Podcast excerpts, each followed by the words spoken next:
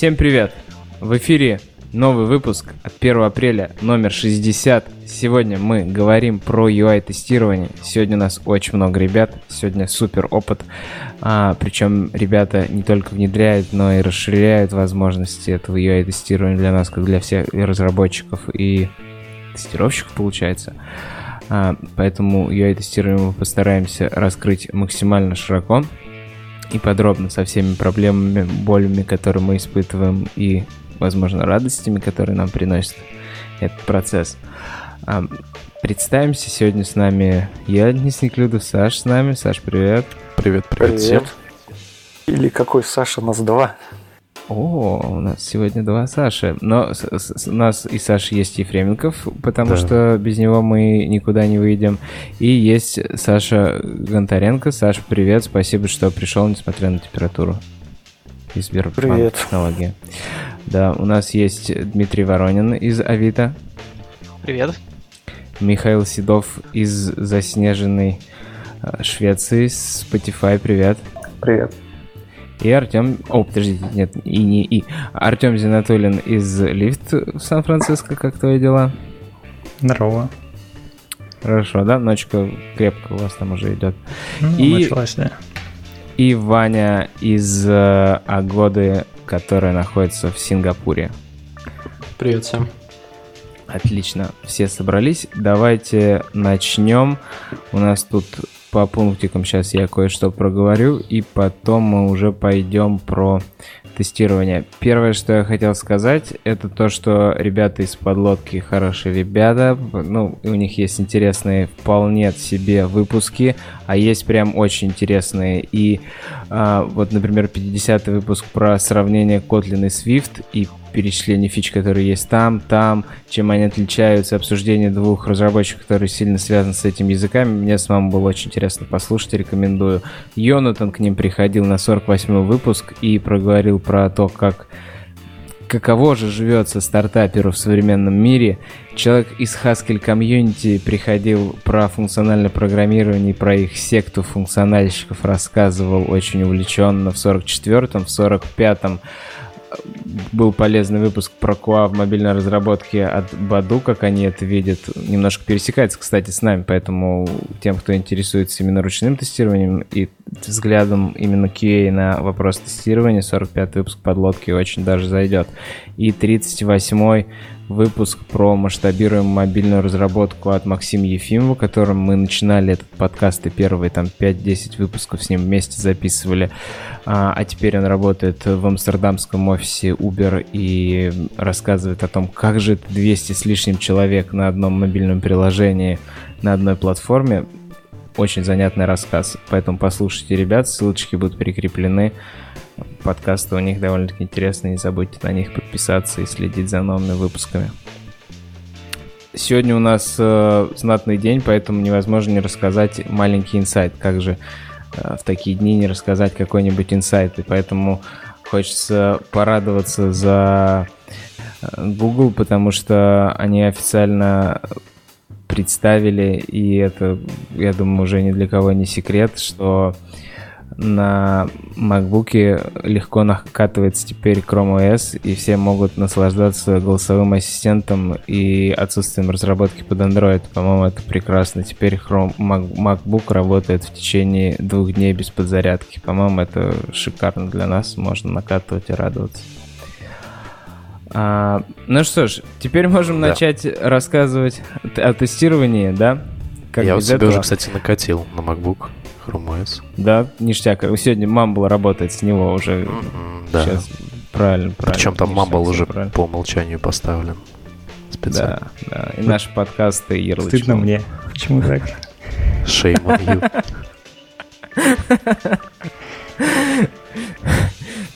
Ладно, давайте уже посерьезнее. Знаете, кто лучше всех да. пошутил? Я это в Твиттере под... А уже появились шутки? Да, да, там, короче, был какой-то паблик, который постит всякие суицидальные картинки, типа «как тебе плохо?» Всякие мемы. И, короче, там было сообщение, что, типа, заблокирован в связи с суицидальными надзором. Я такой, е, курный бабай. Тём, что ты проваливаешься иногда. Да. Или с интернетом, или что-то. Мне кажется, если Telegram перестанет работать, как он это сделал два дня назад, будет снова веселая шутка. Ха-ха-ха. Так, давай, Артем, раз ты начал. Да, давай, Артем начал, он и продолжит. Вот расскажи, у тебя есть отличный доклад на Гейзенбаге, я не помню, мы обсуждали его на прошлом выпуске про тестирование или нет, но там ты очень хорошо рассказываешь про то, как ты внедрил спек, я хотел сказать влюбился, потом мне показалось, наверное, все-таки у тебя есть какие-то проблемы с ним, ты не мог в него просто так влюбиться, что аж написал второй, принял участие в разработке второй версии. А, и вообще про UI-тестирование с твоей позиции давай начни наш выпуск своим опытом. Окей. Okay. Ну, э, самый advanced был э, сетап. Вот, то есть там мы пришли к тому, что сделали э, достаточно большой набор UI-тест. Вот Артем и рассказал о своем шикарном опыте. Так я Суда и представлял себе его опыт. Да. Да. Давайте, Артем у нас пропал, начнем с э, Сбербанк технологии. Саш, расскажи, как у вас автоматизируется тестирование, как построен процесс именно с точки зрения юнит-тестирования, мы уже обсудили это достаточно, а вот э, именно UI-тестирование и интеграционное тестирование всей системы. Всем привет еще раз. ну, я бы сказал, что э, у нас процесс это еще продолжается, и я бы сказал, он только в начале пути. Вот, на прошлой неделе, в пятницу, я общался с представителями Firebase Test Lab и, в принципе, буду где-то рассказывать, что у нас есть, плюс, что советуют непосредственно эти ребята. Вот. Ну, сразу немного прорекламирую. В мае будет Google I.O. Вот. Всем рекомендую ознакомиться, и там будет много чего интересного и э, полезного. Вот, это такой маленький спойлер. Вот. Теперь э, непосредственно, что есть у нас. Э, UI-тесты э, пишут у нас непосредственно сами разработчики. Вот, то есть у нас э, нет выделенных э, отдельно специалистов, э, те, кто были на Моздроиде 6, там в, в Альфа-лабе как раз рассказывали, что UI-тесты например, пишут отдельные ребята. У нас не так. У нас непосредственно разработчик, который пишет функционал, он сам его покрывает UI-тестом. Вот. А более того, всем рекомендую там, изначально правильно продумывать э, архитектуру, вот как ваши тесты будут строиться, потому что это очень важно, насколько они будут э, в будущем легко поддерживаемые, масштабируемые и гибкие. Вот. То есть там хорошая практика такая, как э, Page Object, да, то есть каждый экран это отдельно у вас page э, с набором элементов и с набором действий. Вот. Немного ядру туда можно отнести. У нас есть э, своя библиотека, написанная, в которой экшены, элементы, матчеры, вот, которые мы непосредственно используем. Но мне можно так сказать, это досталось в наследство. Я непосредственно к UI-тестированию подключился где-то в ноябре. До этого в районе года там ребята э, вот отдельно пытались, там занимались, что-то строили. Вот. А, ну, непосредственно дальше пишутся тест-классы. А, немного архитектуру мы этих тестов будем дорабатывать следующим образом, чтобы у нас было разбито на свои, и наши тесты свободно могли работать как на замакированных внутри приложения данных, так и на каком-то конкретном end-to-end сценарии, то есть с каким-то бэком. Вот. А, лично мной как бы был написан не знаю, сложно его, наверное, назвать фреймворком, а, способ а, макировать ответы. Вот, по сути дела, это, как сказать, зная запрос, да, то есть там это путь сервиса, да, там заголовки какие-то в хедерах там передаваемые, а, передаваемая там post data, вот, поэтому можно как бы идентифицировать запрос. Для этого там реализован как бы response, конкретно ответ. То есть я э, сделал наследника HTTPS URL Connection, в котором как бы э, подменяю все ответы, которые мне нужны. Вот. Сейчас у нас э, end-to-end тестов пока нет. Мы развиваем решение на моках, оно достаточно быстро внедряется. Вот. И все тесты, э, объединенные по каким-то параметрам, там, по набору, допустим, продуктов, э, по правам для пользователя, мы объединяем это в сьюты. Вот. И непосредственно запускаем сьюты. Вот. Э, про проблемы немного позже расскажу вот, которые в рамках ситов есть. Это, вот, допустим, как мигающие тесты. Вот, ситы у нас ограничены по количеству входящих тестов, то есть в среднем мы где-то получаем, что наши 20 UI-тестов, они гоняются 20 минут. Вот, соответственно, у нас получается ограничение а, что в одном сете не больше 20 тестов. Иначе наш build будет очень долгий, и разработчики будут ну, грустить мы стараемся думать о них. Вот. Э, дальше, по поводу инфраструктуры. Изначально наша ферма вот строилась на, с использованием OpenSTF. Вот, то есть непосредственно девайсы, но с девайсами есть э, ряд проблем. Э, первое, то есть у вас отдельно должна быть своя Wi-Fi точка доступа. То есть если вы сидите, допустим, на работе, да, у вас Wi-Fi точка доступа общая, и в районе фермы достаточно большое скопление людей, там устройств, то у вас будет плохой коннект, э, ну и тесты просто-напросто из-за вот этих инфраструктурных проблем будут мигать. А более того, это вот как раз-таки даже ребята с Firebase Test Lab говорят о этой проблеме. Вот. Еще они, от них я вот узнал, э, допустим, ряд китайских телефонов, они вроде там заявлено держат там все стандарты, допустим, 5 ГГц, там 2,4 ГГц, но не поддерживают все каналы. То есть тут э, нужно опытным экспериментальным путем определять, э, куда э, правильно подключать. Еще есть одна проблема, это связано с тем, что USB 3.0, вот, он как-то перекрывает немного сигнал от 2,4 ГГц, поэтому вся ферма вот у них, она использует э, только USB 2.0. Вот, это для нас было как бы полезно.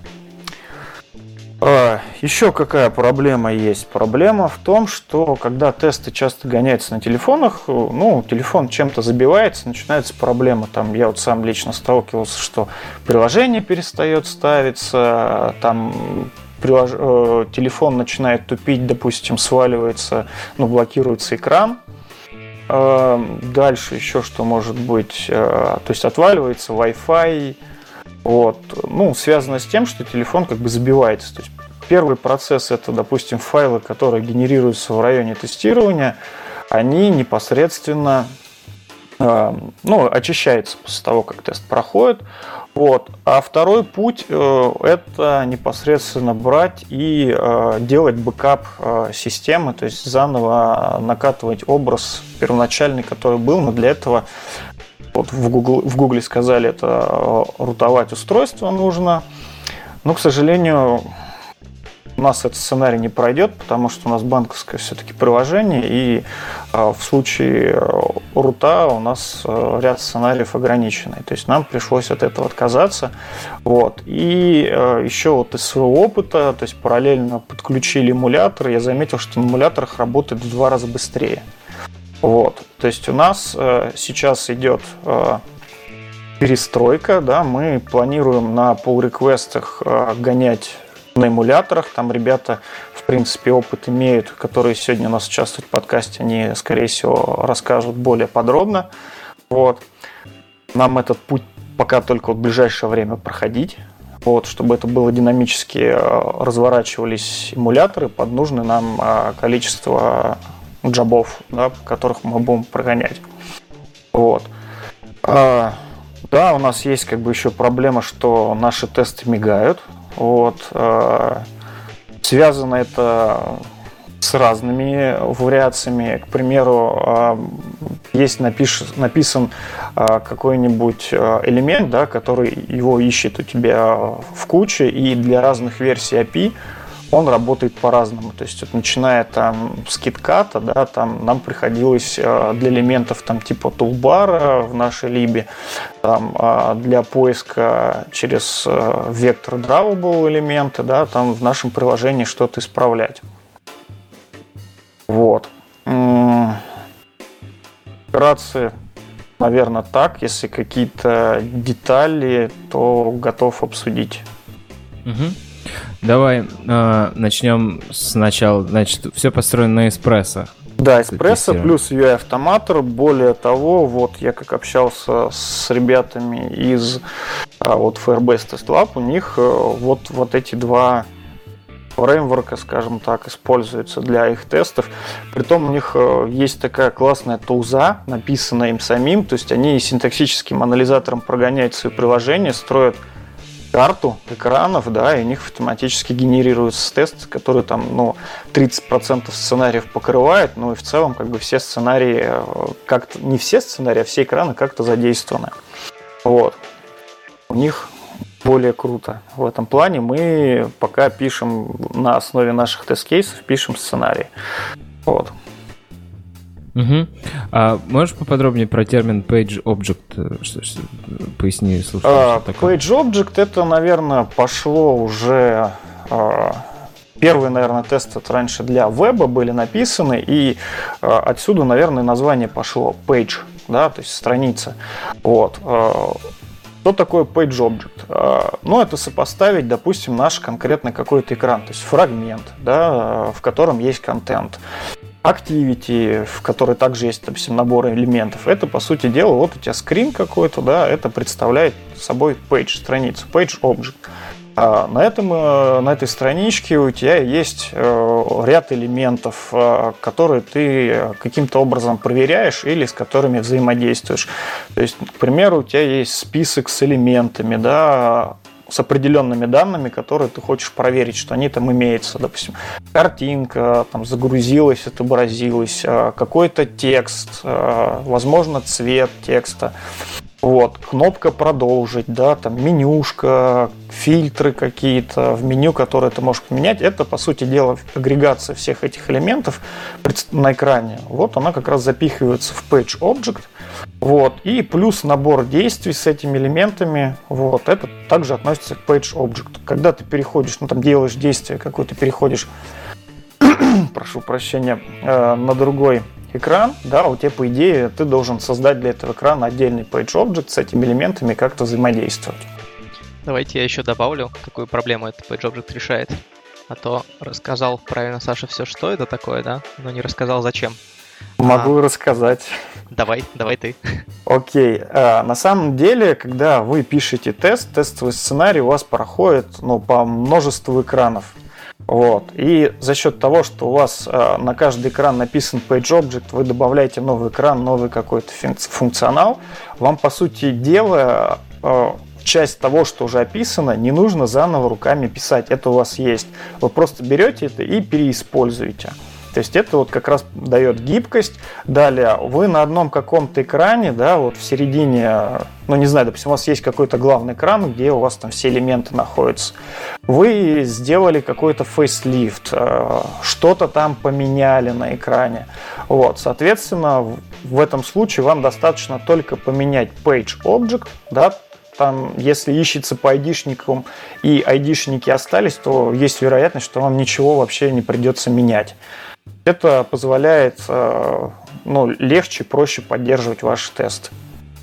Ездим, что дополнители. Согласен полностью с определением. Все, все верно, все верно. Просто пропустили момент этот очень важный, потому что люди слушают, а, понимают, что это такое, пойдут прочитают. Но где мне это пригодится, это, по сути, самый основной вопрос для человека, который первый раз сталкивается с любой технологией, с любой абстракцией новой.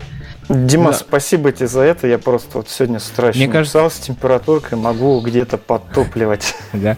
Мне кажется, эти абстракции еще помогают э, тестировщикам, которые, ну, вернее, людям, которые пишут тест, но которые не очень вовлечены в разработку. И если разработчик предоставит для него вот это в виде, в виде абстракции, то ему гораздо легче будет человеку, пишущему тест, э, просто заниматься написанием новых сценариев в рамках абстракции и не выходить за пределы ее. Я как раз про это хотел добавить. У нас Spotify именно так все и начиналось. То есть вот пять лет назад тесты писались все-таки отдельными людьми, а сейчас у нас как бы пишут девелоперы. Но вот был переходный период, когда мы договорились, что вот Page Objects — это вот где проходит граница между ответственностью, между э, теми, кто пишет автоматические тесты, и девелоперами, которые разрабатывают фичи.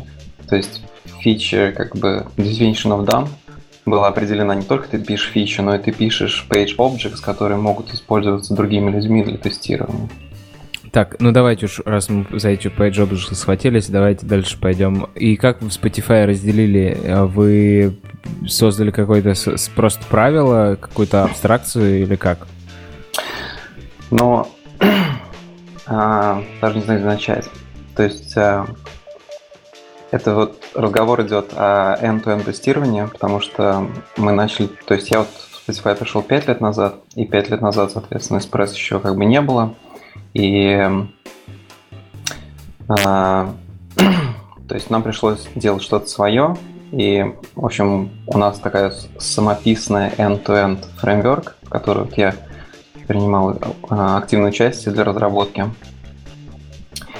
И там как раз вот был, был именно момент, что нам нужно договориться было с девелоперами, как же сделать так, чтобы ну, в end-to-end тестировании, если приложение меняется часто, то, соответственно, ты должен менять тесты, но тесты писали отдельные люди, девелоперы меняли это э, приложение, тесты постоянно падали, и нам пришлось в какой-то момент договориться, что вот, вот есть интерфейс, э, тестеры используют только его, а девелоперы делают так, чтобы этот интерфейс всегда был правильно имплементирован. Угу.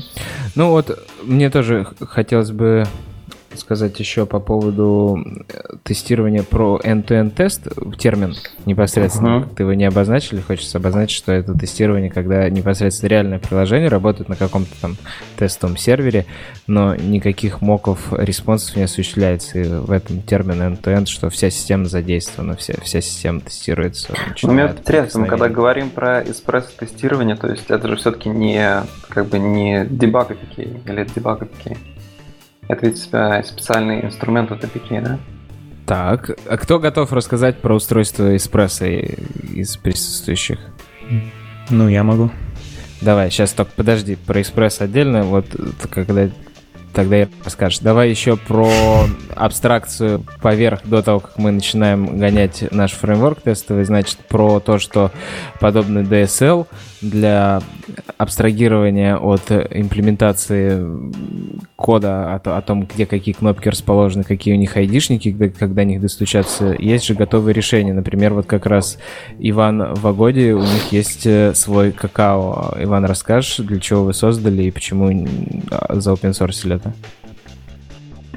Ну, мы когда начали внедрять Kotlin, первая идея была, что давайте будем писать automation тесты на Kotlin, потому что удобно, потому что синтаксис всех привлекал. Можно писать значительно, значительно меньше кода и получать такой же результат, как мы до этого получали с Java.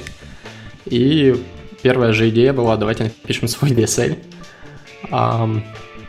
И буквально за несколько месяцев мы написали DSL, внедрили его у себя, проверили, дофиксили баги, которые были, и за open source. Основная идея — это предоставить разработчикам, либо тестировщикам, кого как, а, какой-то DSL, который можно использовать для написания page-объектов. А, потому что я думаю, что все, кто пишут automation тесты, UI тесты и так далее, они о, используют page объекты в первую очередь, потому что все хотят о, реюзать какой-то код.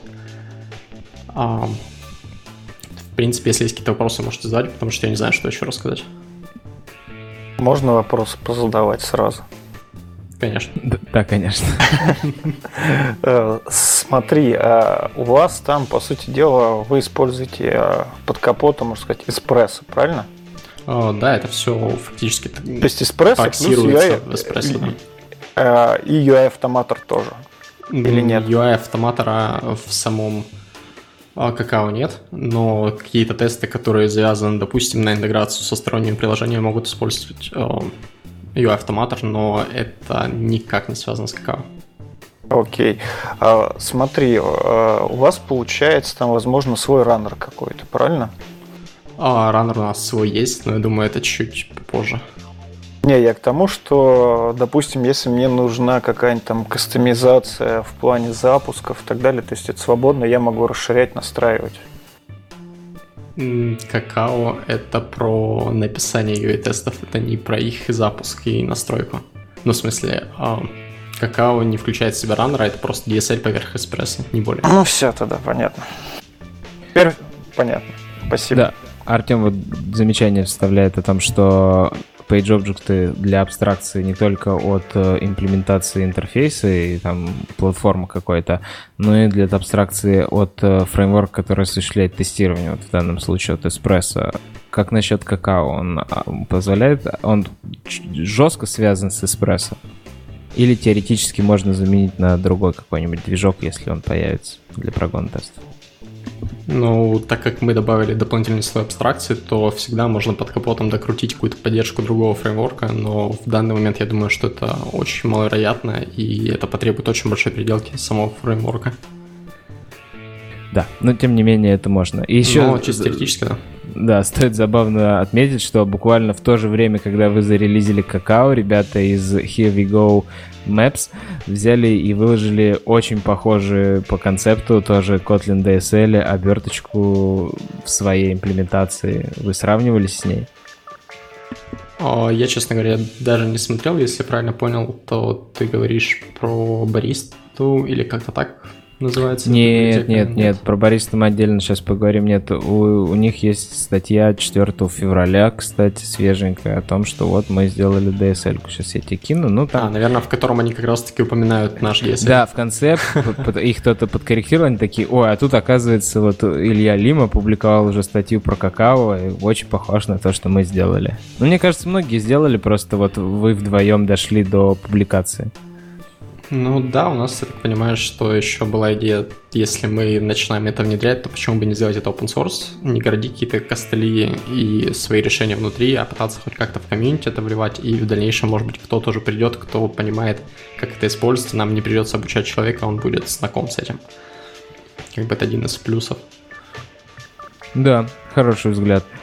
А, еще я хотел спросить у Саши, он сказал, у него мигают тесты. Мог бы ты расшифровать для слушателей, что значит мигают тесты? Ну, когда тест одновременно, ну, допустим, тест, если запускать постоянно, на одной, допустим, той же самой сборке у тебя тест там какой, где-то фейлится, да, где-то проходит.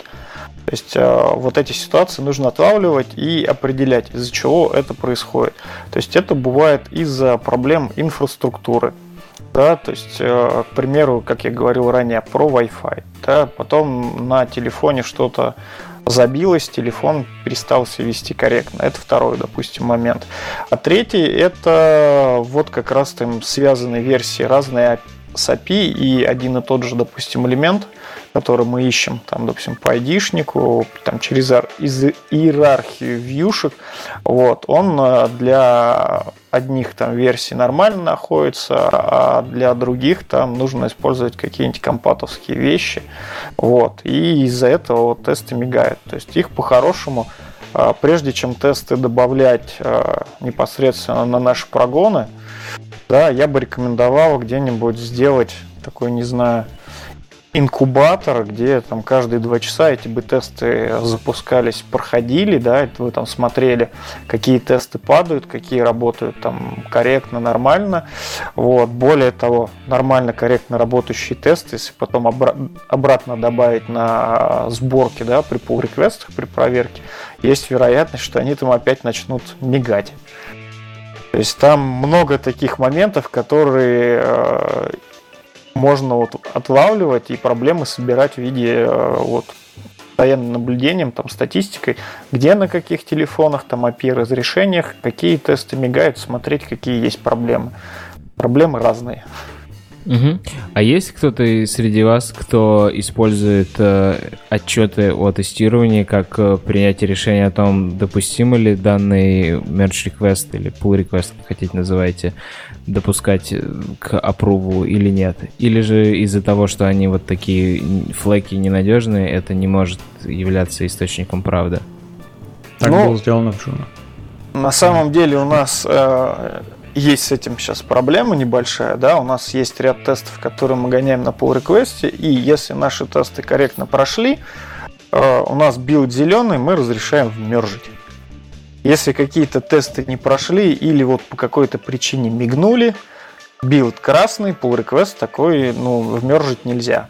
Ну, в общем, пока с тестами не разберешься. Да.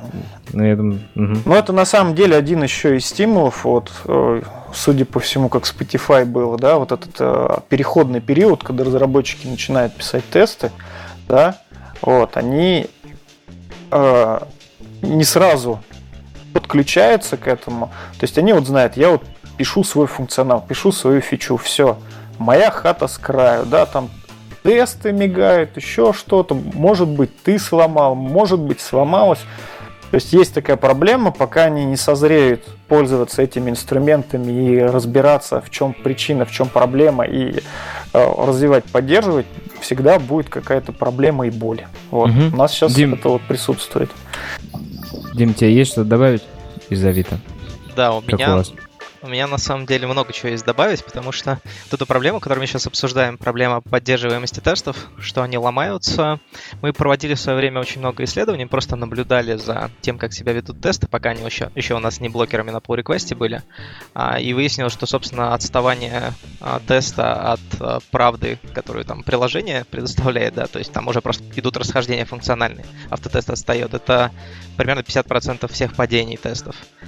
А, и, собственно, первая мысль, которая приходит в голову сразу моментально, это то, что почему бы UI-тесты тоже не были блокером на pull request. И вообще, на самом деле, по моему мнению, это вообще единственный, куда стоит идти.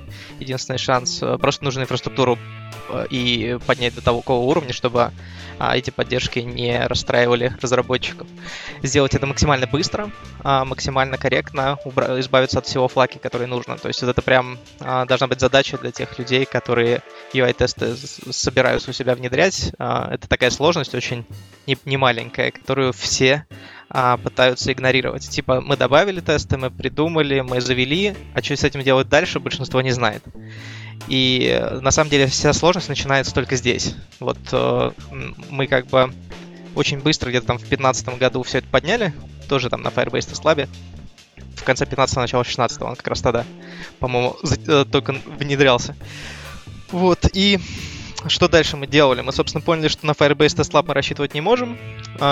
Именно из-за того, что на pull реквестах они не дадут нам достаточного количества, а, ну, достаточно быстро мы не сможем проходить тесты. У нас был лимит 15 минут. Типа вот, разработчик коммитит код, через 15 минут мы должны знать, что с этим pull реквестом не так. Это максимальная планка.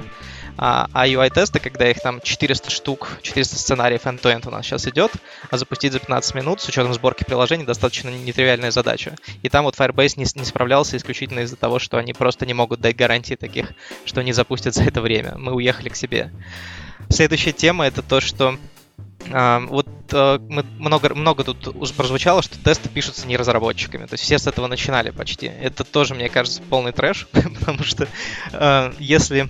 Понятно, что должна быть возможность писать не разработчикам, да, то есть QA знают что-то и а, что-то, что не знаем мы, они всегда на это, всегда на это указывают, типа, что мы, у нас очень такой такое мнение... развитый взгляд на Да, да, да, типа того. Вот. Ну и опять же, а, так сложилось, ну, что мобильные разработчики не все сильно прокачаны в QA. А, ну, это, мне кажется, один из основных навыков, то есть понять, как протестировать свой код а, для, по крайней мере, а, профессионального разработчика, который хочет себя считать профессиональным. Вот. И мы, например, вот эти навыки очень сейчас пытаемся прокачать. Ну, даже те, кто сопротивляется и считают, что не их эта работа, все равно уже сменили лагерь в последнее время.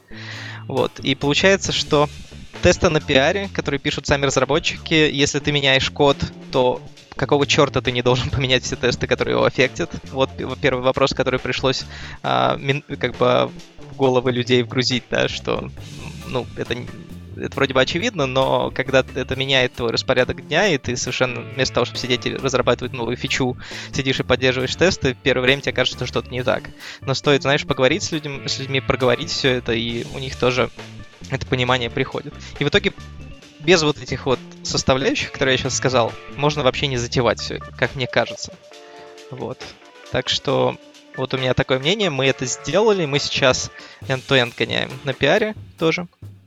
Вот, и э, добились того, что оно достаточно зеленое, чтобы об этом вообще не переживать. То есть те тесты, которые отрезаны от нетворка, они вообще уже там год гоняются и ни разу там никаких ну да, флеки раз в месяц какой-то всплывает, сразу все они пишут, потому что это как бы задевает работу всех разработчиков, его быстро фиксит.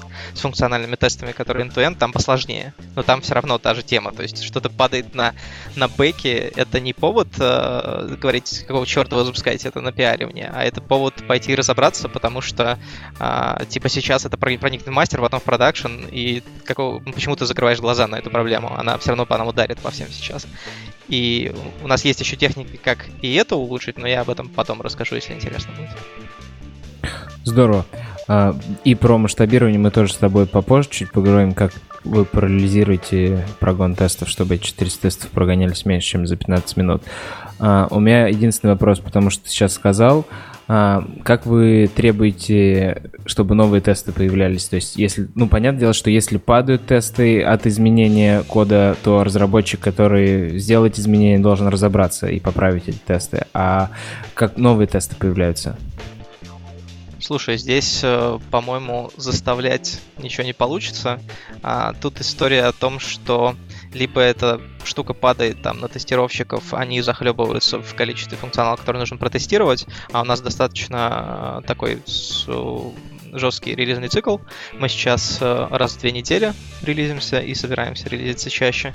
Вот. И если регрессион вот этот и еще плюс новый функционал а, тестирует там один, допустим, тестировщик в команде, а, каждые две недели, он просто с ума сойдет. Поэтому там люди видят, что наращивается как бы нагрузка, они такие, опа, давай напишем тесты. Тестировщик тоже в, это, в эту движуху включается и тоже смотрит, опа, тут не так сложно написать э, тест, это язык, на котором сам тест пишется, то под множество, да, оно достаточно простое, и люди врубаются гораздо быстрее, чем кажется, даже те, у кого бэкграунда программерского совсем немножко. Вот, и получается, что все вот в эту в эту работу включаются, и э, там идет все уже на, знаешь, таком сама... Э, ну, это их ответственность, как бы, это их функционал, который они доставляют юзеру, и когда у тебя есть хороший надежный инструмент, почему бы не потестировать? Да, хороший надежный инструмент, пожалуй, это ключевое. Сейчас мы еще будем об этом много говорить. Артем, какой у тебя был вопрос, Диме? Блин, я уже забыл. Короче, сейчас, сейчас.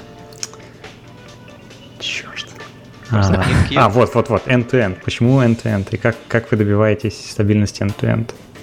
Почему не изолировать э, приложение от сервера? Слушай, мы на самом деле изолируем, просто стали гонять э, для пробы в какой-то момент end-to-end э, те сценарии, которые по всему приложению проходят, не те, которые там на одном экране ограничены. Вот, и получилось, что у нас все супер надежно. Ну, то есть э, у нас там есть окружение, которое от этого выкатывается, которое мы знаем, когда выкатится. Вот, то есть это подконтрольно нам. А, и ну, как бы оно заработало, а если ты, и, и как показатели Флекинаса были в пределах допустимого. И мы подумали, почему бы не оставить так сейчас, потому что поддержка э, изоляции нетворка это тоже определенная цена. То есть там шняец должен это не просмотреть каким-то образом. То есть какие-то техники, мы решили просто об этом сейчас не думать, раз надежность в пределах допустимого. Если мы будем понимать, что это слишком бьет по нам, возможно, изолируем, как это делают все. Но пока просто необходимости не Ну, а, а как можно... вы боретесь с shared state на бэкэнде? То есть, например, там нужно авторизацию сделать, аутентификацию юзера в тесте на реальном окружении. И если тесты в параллели гонять, то они начинают друг друга там, мутировать. Да, у нас для этого есть э, инструмент, который написан специально uh, QA для бэкэнда, который uh, занимается именно этим вопросом. То есть он выдает всегда новые учетки, uh, выдает всегда новые данные и, и дает необходимые гарантии, о которых ты говоришь, о том, чтобы этот стейт не задевался. То есть каждый тест получает свой набор данных уникальный. Ну, это, короче, не... очень, очень шаткая дорожка, мне кажется. Такая. Мне тоже кажется, разно... что она шаткая, но она работает сейчас. То есть я, я не говорю, что у нас что-то идеально, просто я рассказал про именно mm. конкретный опыт. И мы, конечно, задумываемся, у нас в бэклоге есть задачка изолироваться во всем end потому что это шаткая дорожка, что-то типа того там написано. Вот, но, блин, когда есть такие интересные задачки, это можно отложить. А мы да. решаем эту проблему тем, что мы разворачиваем э, бэкэнд э, непосредственно для нашего окружения тестового, и оно имеет предопределенные аккаунты и предопределенное состояние этих аккаунтов, которые используются и бэкэндом для своих тестов. и за счет этого мы изолированы. Каждый прогон, там каждый вот кусок, который выполняет свое тестирование, он же рядом с собой разворачивает бэкэнд, получается. Прямо на девайсе? Нет, не на девайсе, на, а, как на, CI, на CI, ага. ну, на CI, CI и... Ну, давай, вы, вы запускаете 30 стимуляторов на один pull request. Что, вы 30 бэкэндов запустите, что ли? Нет, я же маленькая компания. У меня а, одно устройство. Okay. У меня одно хорошо, устройство. Хорошо. Но вот такие игрушки, как развернуть бэкэнд, я могу себе позволить. Понятно. Я, я понял твою проблему. То есть, если 30 параллельных устройств, не будет же 30 бэкэндов. Это, это одна проблема. Другая проблема это когда у тебя там 150 тысяч микросервисов на бэкэнде, которые тоже не развернешь. Ну да. Нереально быстро. Я можно тоже 5 копеек своих добавлю. На самом деле есть, по-моему, статья от Гугла на там 2015 года, по-моему, там быстрые UI-тесты. Вот. И там как раз расписывалось, там первый путь вообще про UI-тест, это пишется end-to-end тест, второй это по-моему, он герметик тест они их называли. Это как раз-таки пишется mock сервер, да, с нужными тебе данными, на котором ты непосредственно свои сценарии зашиваешь и их прогоняешь. Вот. А, третий подход это как раз ты э, пишешь моки, да, на которых вот как бы твои ответы зашиты в приложении гоняешь. А четвертый быстрый это твое приложение рубить на либы и как раз таки ты тестируешь отдельно либы. Я вот могу вот по своему собственному опыту, по которому мы проходили, вот рассказать, что было у нас. А, к примеру, изначально мы э, пытались гонять вот end-to-end тесты, вот. Но это проблема тестовой среды. Пока ее до конца для тебя не адаптируют, не докрутят, то есть это проблема. Да? Дальше проблема, как, вот как э, Артем сказал, если у тебя там на pull реквесте гоняется параллельно да, куча сьютов, куча тестов, то тебе большой объем данных нужен, и если данные меняются, тебе это будет аффектить. Вот. И поскольку у нас сразу тестового стенда как такового, обеспечивающего нас необходимыми данными не было, мы вот как раз пошли по пути использовать моки внутри приложения. Какой плюс? Работает быстрее, мок подсунул, и ты знаешь, что вот у тебя все есть. Какой минус? А, ну, бэкэнд развивается, у тебя меняется версия API, вот, соответственно, где-то ты, возможно, не успел, не поменял мок, соответственно, у тебя приложение может работать некорректно. Поэтому где-то все равно должен быть баланс между э, моками внутри приложений, которые гоняются тесты, да, и непосредственно бэк, то есть end-to-end тест. По сути дела, мы вот сейчас эту проблему в будущем, вот в ближайшем решать собираемся как. На pull request у нас гоняться будут строго на моках внутри приложения. А ночью это у нас ночной build, у нас будет ферма, в которой вообще на самом деле не нужно иметь там 400 устройств или сколько-то. То есть набор тех устройств, которые мы считаем важными. В Гугле, допустим, они там берут 10. Вот. И, э, соответственно, на ночном прогоне мы будем как раз-таки прогонять end-to-end тест, который тебе сделает интеграцию. Вот. Ваня, расскажи, а какой у вас в Агоде Mock API? Mock API, который сервер вам предоставляет, или Mock API, которая предоставлена вами самими, вы сами пишете респонсы на запросы? Ну, у нас отдельный Mock API сервер стоит для UI-тестов. А, на нем а, сделано что-то типа описание сценария, а, который мачится по айдишнику теста, и если тебе нужно выполнить какой-то тест на выполнить какой-то UI-тест, он будет вызывать этот mock API, передавать ID теста, и в соответствии с этим ID теста сервер будет отвечать определенные респонсы. За счет этого можно добиться того, что у тебя и mock API, и реальный API работают, в принципе, похожим образом, назовем это так, ну, то есть возвращают одни и те же данные и это валидно для твоего теста всегда. То есть, если ты меняешь тест, либо ты меняешь mock API, то ты обязан сделать изменения в двух местах. Можно вопрос сразу? Смотри, а если у меня какой-нибудь там, ну, динамический сценарий, к примеру, есть список элементов каких-то, да, и есть функции, там, допустим, отредактировать, э, добавить новый. То есть, по сути дела, у меня будет очередь одинаковых где-то запросов с разными ответами. То есть, это у вас, в принципе, тоже реализовано. Можешь э, чуть подробнее про кейс? Ну, я что-то не совсем Смотри, допустим, у меня есть экран, где список элементов. А, список элементов грузится у меня непосредственно с бэка. Да, я к нему обратился, он мне ответил, что у тебя есть там элемент А, Б, С. У меня на этом экране есть там функция добавить элемент. Да? Я непосредственно иду по сценарию, добавляю элемент D и потом проверяю, что у меня на списке появился этот элемент. То есть, по сути дела, запрос получения списка элементов, он один и тот же, ответы разные. О, да, я не уверен, как Точнее, я не знаю, как это сделано конкретно сейчас у нас на бэке, потому что эту часть я особо не трогал. Но такой кейс поддерживается прям 100%, то есть там, скорее всего, сделано что-то типа стоит машины, которая проверяет, а, когда у нас выполнился запрос на редактирование. После этого, если он не выполнился, то мы не вернем просто следующий ответ, который ожидался. Ну, в смысле, а, когда мы поменяли элемент А на элемент Б, а, мы и запросили по новый лист мы проверяем, что предыдущий ивент случился, и только тогда возвращаем новый лист. Я думаю, что это как-то так реализовано, но я не уверен в деталях.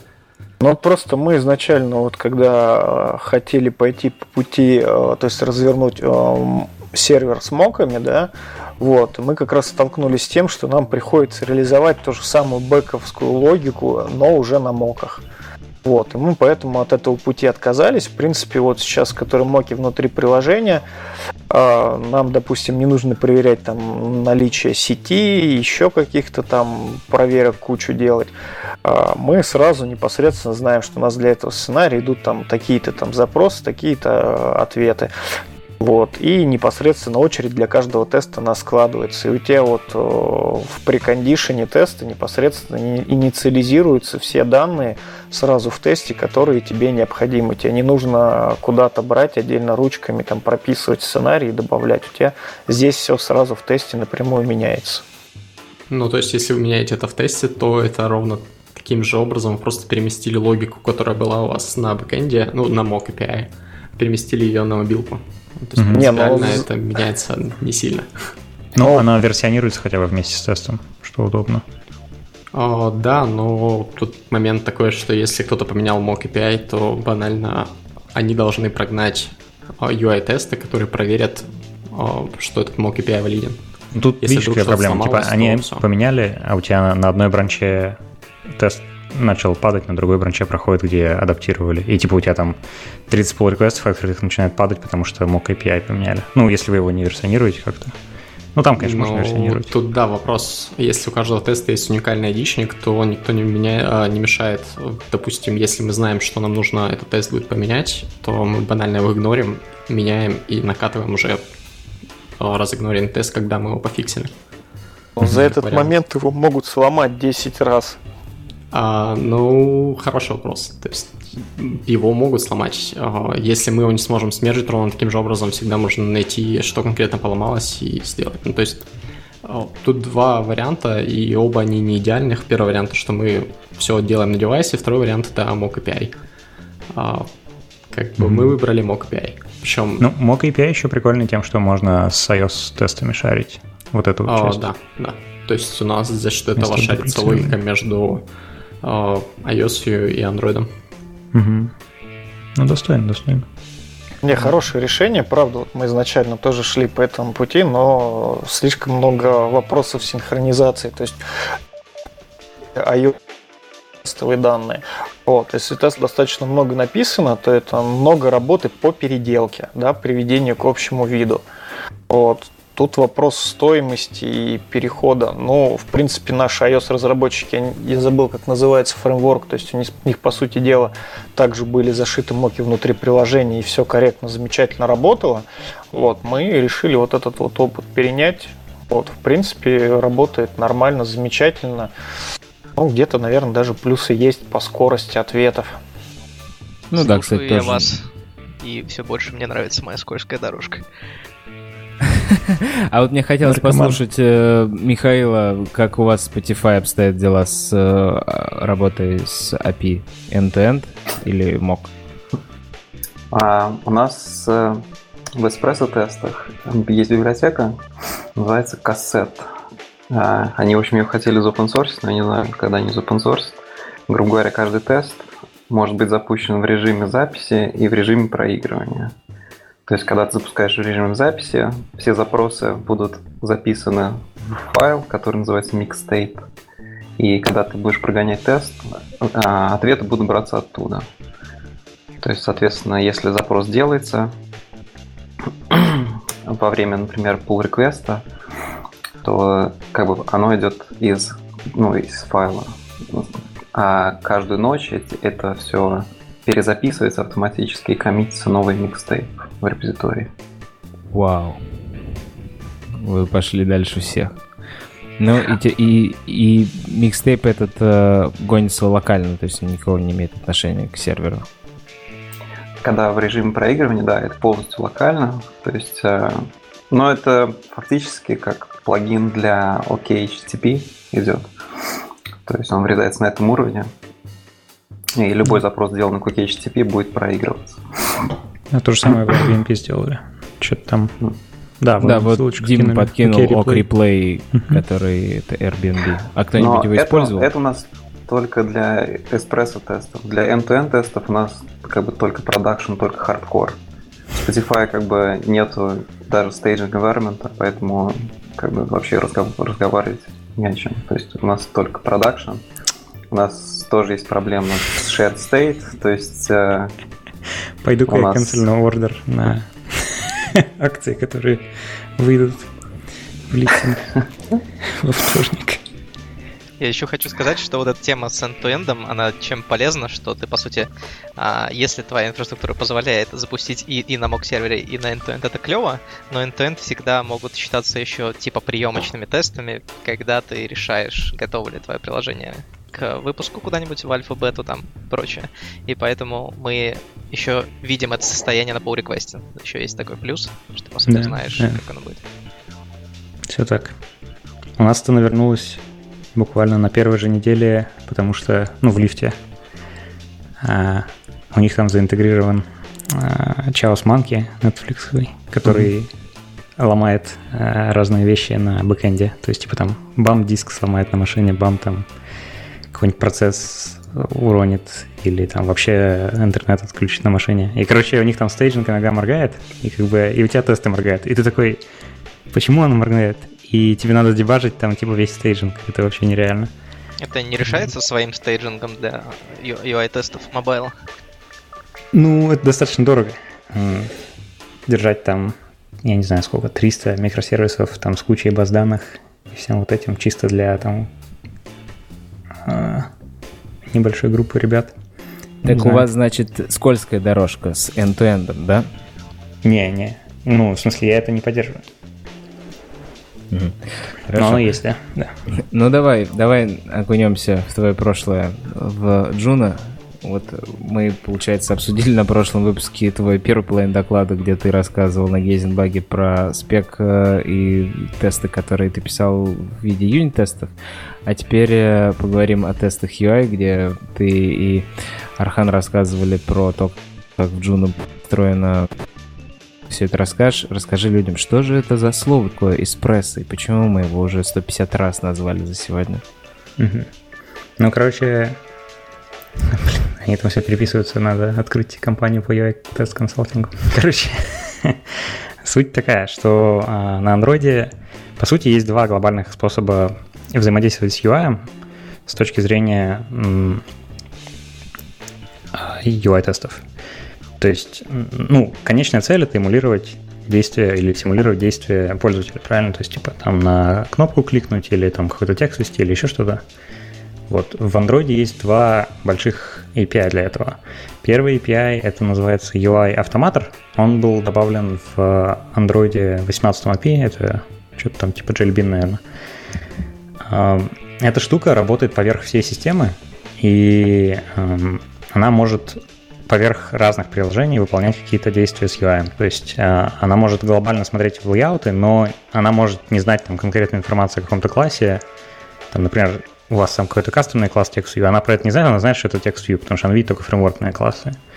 Она видит какие-то айдишники и все такое, но достаточно ограниченный функционал, и она не может э, как бы Сейчас есть возможность работать с UI-автоматором э, из-под инструментейшена, про который я чуть попозже скажу, но вообще изначально его идея была в том, что э, ну, это такой API, который ты дергаешь, вообще не зная ничего про приложение. То есть это blackbox, э, штука, которая позволяет писать blackbox-тесты. Когда ты вообще не знаешь про код приложения ничего, ты можешь им тестировать там любое приложение, которое у тебя на телефоне установлено. И вообще там, я так подозреваю, всякие э, автоматические отзывы в Google Play, там, когда ты э, тебе какая-нибудь компания предлагает их купить, я так подозреваю, они вот такими способами делаются. Просто там на кластер каких-то девайсов загоняется ее автоматор сценарий, и он там э, делает, не знаю, Google Play ходит и ставит там отзывы. Вот. Эта штука достаточно глючная и достаточно медленная, потому что она делает там э, кросс-процессовое взаимодействие, и э, иногда падает. Вот. Плюс она не работает на API ниже 18. И есть другой способ, это э, instrumentation. То есть instrumentation в Android это такой специальный стейт, по сути, запуска приложения. То есть, когда приложение запускается, его можно запустить с флагами инструментации, и это нельзя сделать как обычный пользователь. Только, ну, то есть для этого нужно какой-то дебаг environment, то есть типа там ADB подключить или еще как-то триггернуть instrumentation а, руками. То есть, ну, я так сходу реально не могу сказать, как это сделать на девайсе без DB, например. Вот. А, соответственно, идея какая, что у вас есть АПКшка, она должна быть дебажная. Насколько я понимаю, нельзя инструментировать а, релизные АПКшки. То есть у нее должен быть флаг дебаговый, а, я так подозреваю. Вот. И дальше обычно делающая АПКшка называется instrumentation, а, или там Android Test сейчас она по дефолту называется. Вот, в этой APK в отдельной, в ней находится а, какой-то entry point для instrumentation. Очень часто это просто какой-то JUnit runner, эм, который ну, начинает instrumentation делать. Но это не обязательно, я так понимаю, и можно делать вообще любые кастомные штуки. Вот, соответственно, instrumentation — это такой стейт, когда на самом деле, любое приложение, оно запускается через implementation, просто фреймворк это, скрывает, а вот этот вот э, API отладочный, он дает возможность вклиниться в эту, почку, э, в эту точку взаимодействия, и, соответственно, вы получаете доступ к приложению еще до того, как оно, например, нормально запустилось, то есть еще до того, как там любое activity стартануло, даже еще до того, как э, класс приложения загрузился, его можно даже подменить через instrumentation. Вот. И в этой отдельной APK обычно вы вкладываете тесты и там JUnit Runner, и еще там всякую лабуду, которая вам нужна для UI-тестов. То есть это, как правило, юзач такой. Вот, соответственно, внутри инструментейшена вы а, работаете в том же процессе, а, в котором работает приложение. Соответственно, у вас память одна и та же, и вообще там а, это, по сути, ну, такой white box тестирование, если вы хотите. То есть, если вы хотите, вы вообще можете инспектировать все, что угодно. И Espresso — это фреймворк, который работает э, с инструментейшеном. Ну, он не обязательно делает что-то через инструментейшн, может напрямую с какими-то виджетами работать, э, но он, в принципе, позволяет вам делать какие-то экшены, а, то есть он либо позволяет забрать какую-то информацию с э, view layer Android, то есть прям с конкретных view, типа там найди мне текст э, view с таким-то айдишником и проверь, да, или на него сабмитить как то есть а, но это делают разными способами для разных виджетов, эм, но в основном они пытаются инжектить, например, там в, ну, типа, симулируй touch, они прям кинут motion event там, и вьюха подумает, что это реально был какой-то motion event. То есть э, в то, вот с ее автоматором это немного по-другому. С ее автоматором приложение вообще не знает, что это делается как-то э, искусственно. Ну, то есть, мне кажется, косвенно это, наверное, можно понять, но, в принципе, там будет прям реально как будто тач прилетает вам на вьюху, и вы это сильно не поймете. Вот. А, вот, в принципе, эспрессо. До него, до эспрессо было пара других фреймворков. Наверное, самый распространенный был Робо... Как он назывался-то? Кто-нибудь помнит? Робо... Робо Работиум. Работиум, да-да-да. Кстати, он, был, он мне нравился больше, я бы сказал. Вот. Потому что в эспрессо такой достаточно задом наперед API, то есть там надо импортировать статическую функцию, которую IntelliJ не предлагает сначала. Потом надо как-то наоборот писать, короче, вот как с этим дурацким, э, как он называется-то, хамкрестом, и оно как раз использует хамкрест. То есть там, короче, все вот так вот наоборот ты пишешь, типа, и в итоге, ну, юзать его реально не очень приятно, и я понимаю, почему люди пишут там всякие DSL поверх него. Вот. Плюс в нем есть пара, на мой взгляд, неудачных концептов, типа один ресурс, если чего, потом можем попозже раскрыть. Вот. Ну, вот как-то так. На данный момент он самый популярный, по сути, фреймворк для именно взаимодействия да, и тут стоит сказать про ограничение UI автоматора, о том, что он работал на Accessibility API. По сути, если там не можешь из внешнего мира узнать э, вьюшку или каким-то образом до нее достучаться, то ты никак и не проверишь ее состояние. Если это просто там написанный текст на конве, то ты не сможешь проверить содержимое этого текста с помощью UI автоматора да, да. никаким образом. Это а... как единственный инструмент в iOS. В iOS mm. так, так живут? Ну нет, почему? Там же есть возможность работать с э, внутри приложения. Ну да, только совсем был не Blackbox уже получается. Сори про ну, ну как и эспрессо. Ну да, а эспрессо, эспрессо ты сам себя должен ограничивать, как бы. То есть это такой, ну, в, в хорошем случае ты делаешь такой грей бокс, и ты сам себя такой по рукам бьешь, типа, не-не-не, ну да, тут про экспресс важно сказать, что ты тут э, волен как э, разработчик залезть в свое приложение как угодно глубоко, и ты можешь сделать псевдопроверки, а не настоящие. Например, вот с клавиатуры там есть двумя способами. Можно ввести в edit текст э, через имитацию нажатия на клавиатуру на клавиши и по буквам ввести, когда будет да, у тебя да. там все работать, все ивенты также отрабатывать на твоих текст-вотчерах, как будто пользователь вводит. А можно взять, достуч... найти edit текст текст и вызвать у него метод setText, что будет э, неправдой. Но только это уже не эспрессо. Тут стоит сказать, что вот гуглеры очень по-тупому толкают его, и сейчас все говорят, типа, эспрессо-тесты. Нифига, эспрессо это просто вот как, не знаю, G-Unit. То есть, типа, вы же не говорите, что у меня там G-Unit тесты, вы говорите, у меня юнит тесты. Вот не надо говорить, что у нас там эспрессо тесты, надо говорить, что у нас там UI тесты или там функциональные тесты или whatever, ну просто не эспрессо. Это, это просто кусок имплементации этой фигни, и это, не знаю, прям каждый раз бесит. Ну да, так он же еще на, на, на, на, на мощности, ну как бы раннер-то G-юнитовский вверху всего стоит. То есть Express просто фреймворк, который гонит тебе, позволяет тебе достучаться до нужных тебе вьюх и проверить их состояние или изменить их состояние. Ну и не вьюх, ну да, твоего UI. Все. Да, по да, сути. Все так. А так ты по-хорошему ты в своем коде даже можешь вообще залезть и состояние баз данных проверить и дропнуть ошибку, если у тебя баз данных не в правильном состоянии. Но Через кастомный эспрессо матч. Да, действительно. Ну вот, и, кстати, ты правильно подметил, что эспрессо, мне кажется, мощность, ты говоришь, что у него некрасивые API там и так далее, но вся, весь Еще прикол, ужасно. мне кажется, эспрессо в том, что он э, очень кастомизируемый и расширяемый, что ты, если написал свой UI полностью не основываясь на Android View, то ты все равно можешь прикрутить туда эспрессо и сделать похожий синтаксис и все эти матчеры используют? Да, какой-то степени, наверное, да. Но там есть такие гвоздями зашитые вещи, типа там, а вот это должно на main потоке отработать, а вот здесь мы подождем там async тасков до выполнения. И, ну, то есть я подозреваю, что какой-нибудь там, а, как он называется, блин, все время забываю. У Фейсбука штука для UI, типа там для сложных списков на L как-то. Лито, Лито, который... Лисо, Лисо, да, да. То есть э, какую-то такую штуку, например, которая там... Ну, в принципе, она в итоге-то рисует, конечно, на андроидовые вьюхи, но к ней, например, это по-любому будет достаточно сложно прикручивать, потому что она очень часто рисует просто на конве. И ты там что, с конвой будешь выдергивать. Ну, но теоретически возможно, да, не спорю ты какие-то сложные примеры приводишь. Э, они убились сразу об Recycler View, по-моему, когда пытались сделать нормальное API для того, чтобы Блин, Recycler View вот... работать. Да, да. Это, это самая ужасная часть эспрессо, это Recycler View. Это, это, это не, не часть эспрессо э, к, к их как части, да, это, это эспрессо Катрип. Кстати, вот еще одна интересная тема. Эспрессо прям супер библиотека для того, чтобы ее выложить как Android KTX, вот этот в а, на GitHub и дать дорабатывать людям, потому что тут супер нужно много все виджеты и все, всего написать, и сам Google явно с этим не справляется.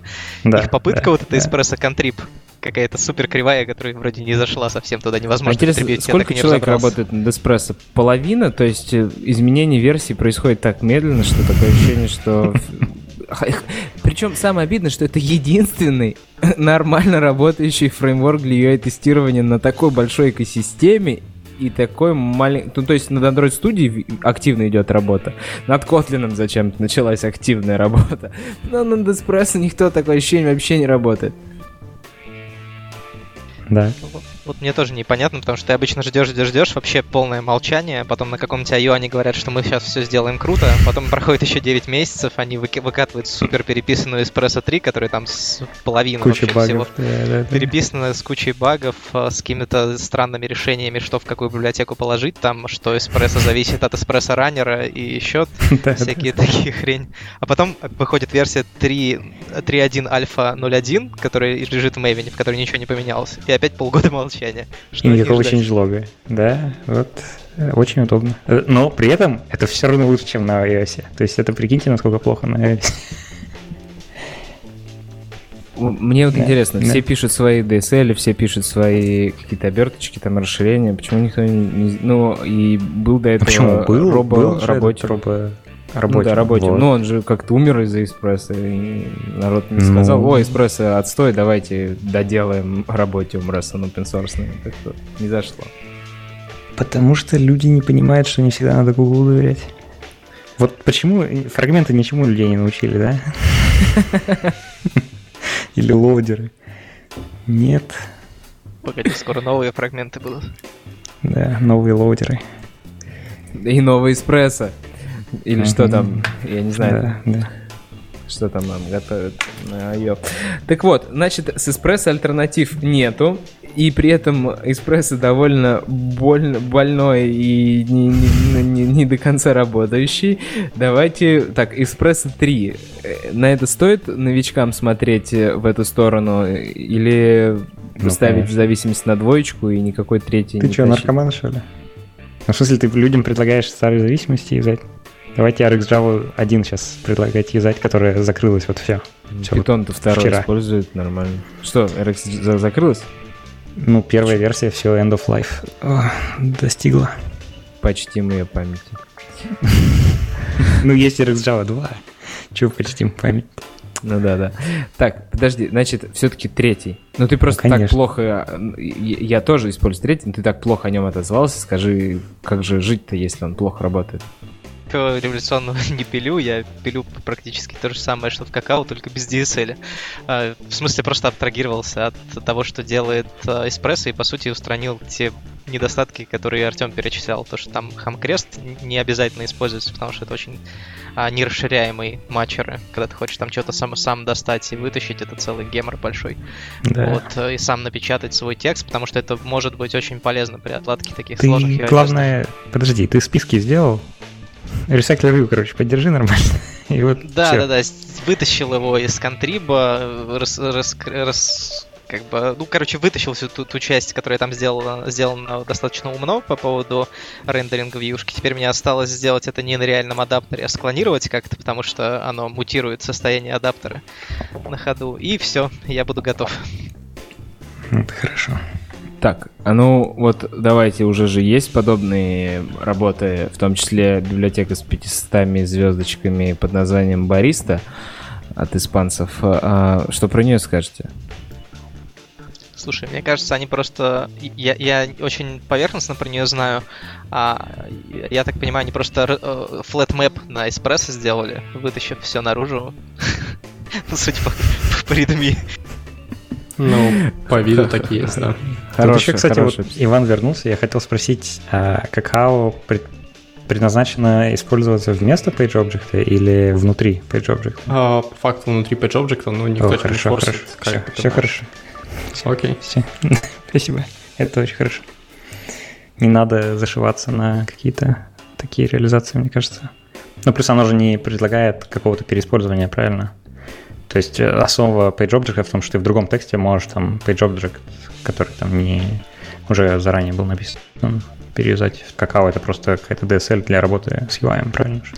Ну, чисто Он теоретически можно попробовать использовать скрины вместо PageObject, потому что у нас есть концепция скринов, М. и, в принципе, тогда Ты можешь завязываете какой-то скрин, Да, типа? да, да, да. То есть ты Мгм. описываешь внутри скрина все свои вьюшки и какие-то допустим, функции для валидации, Мгм. и тем самым этот скрин является твоим аналогом PageObject. Ну, в принципе, тебе никто не мешает, а, не мешает опять же, внутри, внутрь PageObject засунуть свой скрин, и получится такое что-то вложенное. Я вообще, кстати, удивлен, никто не сказал robot pattern. Потому что это вообще, конечно, фейл фейлов. типа такой Джейк пришел, типа, вот, пацаны, я изобрел PageObject, такой назвал его robot pattern. Ну, там единственное отличие только то, что один PageObject про другой знает с явными переходами, да? Ну, это, кстати, не обязательно. Вот, вот про это, если ты поговоришь с QA, у них там настолько это все спорная, короче, часть. Типа, должны ли PageObject знать друг про друга. И они там для себя программирование, короче, хорошо так открывают. А, я говорю с ними каждый день, и поверь, они мне очень много всего интересного. Вот про Model-Based Testing сейчас рассказывают.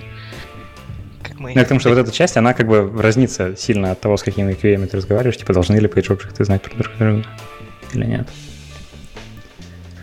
Так, ну давайте закопаем Бориса до конца. Я хотел здесь добав- добавить про них, что вот про flatMap хорошо заметили. То есть, как бы у Espresso есть такой свой DSL, что все через точку, там идешь, нашел вьюшечку, провер... сделал с ней то-то, потом проверил, что она изменила состояние такое-то. А здесь все друг за дружкой строчком пишешь, и как бы и вроде как и расширение, которое не полная замена Espresso, и при этом абсолютно по-другому выглядит как бы DSL, с которым ты общаешься, и если ты его вкорячил себе, то есть, ну, такое. Там есть пару каких-то упрощающих жизнь мест, которых не хватает в эспрессо, но я бы на месте тех, кто хочет это использовать, просто вы, выдернул себе идею и код, который там используется, но всю, всю эту баристу тащить бы не стал. Я с тобой Там... согласен. Тут, э, в принципе, наверное, лучше сделано все равно, чем в эспрессо в плане того, что Assertion с Assertion начинается, а не с того века, на котором ты ищешь его. Соответственно, это позволяет тебе заменить хамкрест там на что-то другое. Как раз что-то подобное я, наверное, к этому и приду, хотя Конечно, надо подумать еще. Но я так вижу, что это просто ребята запихнули все, что нужно, все, что им пригодилось для проекта в, один, в одну библиотеку. Там какие-то совершенно разрозненные вещи, типа как зарезать стейт, как с флаги-тестами бороться. Kotlin KTX напоминает. Да, все в одну, в одну рулу можно завернуть, и еще все эспрессо вытащено в ну, вот этот плоский список, да. Вот, так что, да, я, наверное, тут есть на что посмотреть, но какие-то концептуальные проблемы новые, которые не решены уже в open source, я не вижу, чтобы оно решало. Ну да, это собрание э, как лучшее со Stack Overflow. Избранное. Best. DVD. На одном DVD. Так, значит, Espresso 3 мы все-таки вставим. Ну что же там нового Вы вот смеетесь по поводу а, собрания из Stack Overflow, а я тут напоролся на интересную книжку а, The Definitive Guide по Java там прям разбирается вообще все, все кишки, все внутренности, включая девятку. И, между прочим, неплохое чтиво. Иногда там бывают нормальные штуки. То есть, э, серьезно, без шуток. Подожди, но она собрана из Stack Overflow вопросов и ответов? Ну, она собрана из нормальных вопросов и ответов, которые было основано на документации Stack Overflow, которую недавно закрыли. Вот, то есть там была документация некого характера, да, такая, да, да. наколенная. Вот они на основе нее налобали а, такую книжку. Причем я говорю, она написана вполне адекватно, вполне нормально. И нормально объяснена. То есть нету там такого, что типа, как бы нам распарсить там строку, вытащить все там данные, ну сейчас мы регулярку тут наколбасим, вот такого там нет. Ну понятно, не, ну, ну в общем здорово. ну вот и здесь тоже нету тупых решений, но которые копируют полностью существующий в Espresso, но тем не менее. Так что же нового в Espresso 3? У нас этот вопрос уже полгода висит в воздухе после нашего общения с тобой, Артем, в Твиттере. Расскажи же скорее правду. Ёперный Ну ты спросил, блин, я сейчас вот тебе так скажу. Чего там нового Espresso 3, если мы уже больше открыть. полгода? Ну да, не знаю. Ну, его очень плохо сделали с точки зрения... Его разбили на несколько пакетов, и очень странно их все друг с другом связали. Вот это точно новое. А так... Что там? А, ну, не знаю. Мне кажется, основное, наверное, тут стоит сказать, что они сделали оркестратор, который как бы к Espresso на самом деле не должен никакого отношения иметь. Но они, по-моему, это приурочили к Espresso 3. Я так сейчас не могу найти это. Да, да, да, да, ты абсолютно прав. Но мне так кажется. Ну, короче, я могу быстренько про оркестратор закинуть. А, основная проблема с UI-тестами в том, что вы трогаете, даже если вы вот изолировались от сервера, вы трогаете очень большой кусок ну, вообще разных систем. То есть это, это просто нереально. То есть вы трогаете весь Android, да, там весь Linux, короче, все подсистемы, всю вот эту дребуду. Даже если вы на эмуляторе гоняетесь, вы трогаете дофигища систем, с эмулятором вы трогаете еще систему виртуализации. А, И потом вы еще там прогоняете огромный чанк кода в вашем приложении. То есть там столько вещей может пойти не так, что это очень сложно. А, ну, то есть вы стараетесь просто изолироваться от всего, что можно, но очень многие вещи, ну, от них никак не изолируешься. И а, давно витала такая идея, что надо было запускать приложение, когда вы их в UI-тестах запускаете, каждый раз на каждый тест запускать приложение с нуля, убивать его, и чистить там все данные прям, ну, hard, по сути, reset ом, который там в это, если в настройках э, телефона зайдете, там найдете приложение, короче, найдете там свое приложение и нажмете там Clear Data, да, вот это и есть там, это останавливает процесс, это убивает все там данные приложения на диске, и, по сути, у вас, если оно еще раз запускается, у вас чистый стейт, без переустановки APK. Но, по сути, оркестратор — это такая штука, которая э, проксирует через себя instrumentation вашего э, приложения, и э, на каждый э, на данный момент, я так понимаю, она достаточно сильно прибита гвоздями к JUnit раннеру. Она как бы на каждый тест будет прибивать приложение, ну, процесс приложения, клирить ему все данные и запускать его с нуля. То есть, по сути, это вас может спасти от вещей, как... Ну, это на самом деле плохо. То есть, э, первая вещь, которая детектится, как только вы заводите UI-тесты, это memory лики. Потому что вы начинаете перезапускать там UI, но процесс не, не умирает. Он просто живет, как бы, да, и вы все, как правило, вы начнете накапливать если у вас там где-то есть меморилики, вы начнете видеть, что у вас там просто память растет потихоньку и там не клирится до конца. Вот. А оркестратор это от вас скроет, потому что он будет перезапускать приложение, и каждый раз у вас а, новое будет, по сути, состояние хипа. Вот. А, но это достаточно важный концепт. А, Дима говорил, что они в Авито свою штуку для этого запилили. Вот, и мы ее очень хотим засунуть в композер тоже. Вот. А, но мне кажется, это основная часть Espresso 3. Потому что там, по-моему, никаких особо каких-то глобальных изменений в API не было. А композер это? Да, а это, короче, 50 раз возвращаясь, короче, к разговору UI-тестах в Juno, а, мы хотели запускать UI-тесты параллельно, шардировать их и все такое. И, короче, на рынке для этого есть, ну, на тот момент был, по сути, только один нормальный инструмент, это Spoon. Spoon — это а, поделка от Square, которая по сути, Java-программа, которая запускает, вы запускаете ее на компьютере, да, она видит КДБ подключенные устройства, там это могут быть реальные устройства или эмуляторы, и на них запускает UI-тесты. Вот. А, и, соответственно, дальше она что делает? Она собирает с них э, результаты, генерирует JUnit output, э, вот эти XML-ки JUnit, и э, делает HTML-странички, которые вы можете интегрировать в ваш CI, например. И туда же может интегрировать скриншоты и файлы, которые каждый тест, например, там может э, ну, каждый тест может отдельные там свои скриншоты создавать, свои какие-то файлы, которые вы можете в HTML-репорте посмотреть. Все на словах звучит очень классно, а реализация на самом деле достаточно туфтовая, и особенно там, ну, по разным причинам, короче, а, она туфтовая, там UI не очень продуманный, и что самое хоро- э, плохое, это что эта штука достаточно нестабильно как-то работает с какого-то количества девайсов. А у нас дикие были проекты. Причина, мне кажется, тут в том, что они используют э, библиотеку, которую на самом деле, мне кажется, по ошибке паблишится Google. как часть... Про DDM-lib? Да, да, как часть Android Gradle плагина, короче, и Android Studio. То есть там есть какая-то библиотека, называется DDM-lib, которая э, с ADB, по сути, работает достаточно криво, потому что, например, там, что Android Studio, что Android Gradle плагин, но они никогда не думали про то, что надо будет там ее будут параллельно дергать там по 150 тысяч раз в секунду, там на разные устройства ходить, короче, параллельно и все такое. Вот, соответственно, она достаточно нестабильная, то есть какого-то а, куска, ну, с какого-то момента парализации ваших UI-тестов она начинает просто сбоить, и, соответственно, спун начинает просто там бам, и, и там целый кусок, там, ну, ну, несколько девайсов, например, в тест-стране просто нет никаких результатов. И еще такое. Вот, поэтому мы долго боролись с ним, как-то пытались там смотреть, упирались все время в этот DTM-лип, э, и в итоге решили плюнуть и написать свой. Э, написали свой раннер, который, по сути, вот тоже э, может шардировать тесты, гонять их параллельно, собирать с них скриншоты, генерировать HTML, более, мне кажется, лучше, чем у Спуна. Ну, вот как-то так.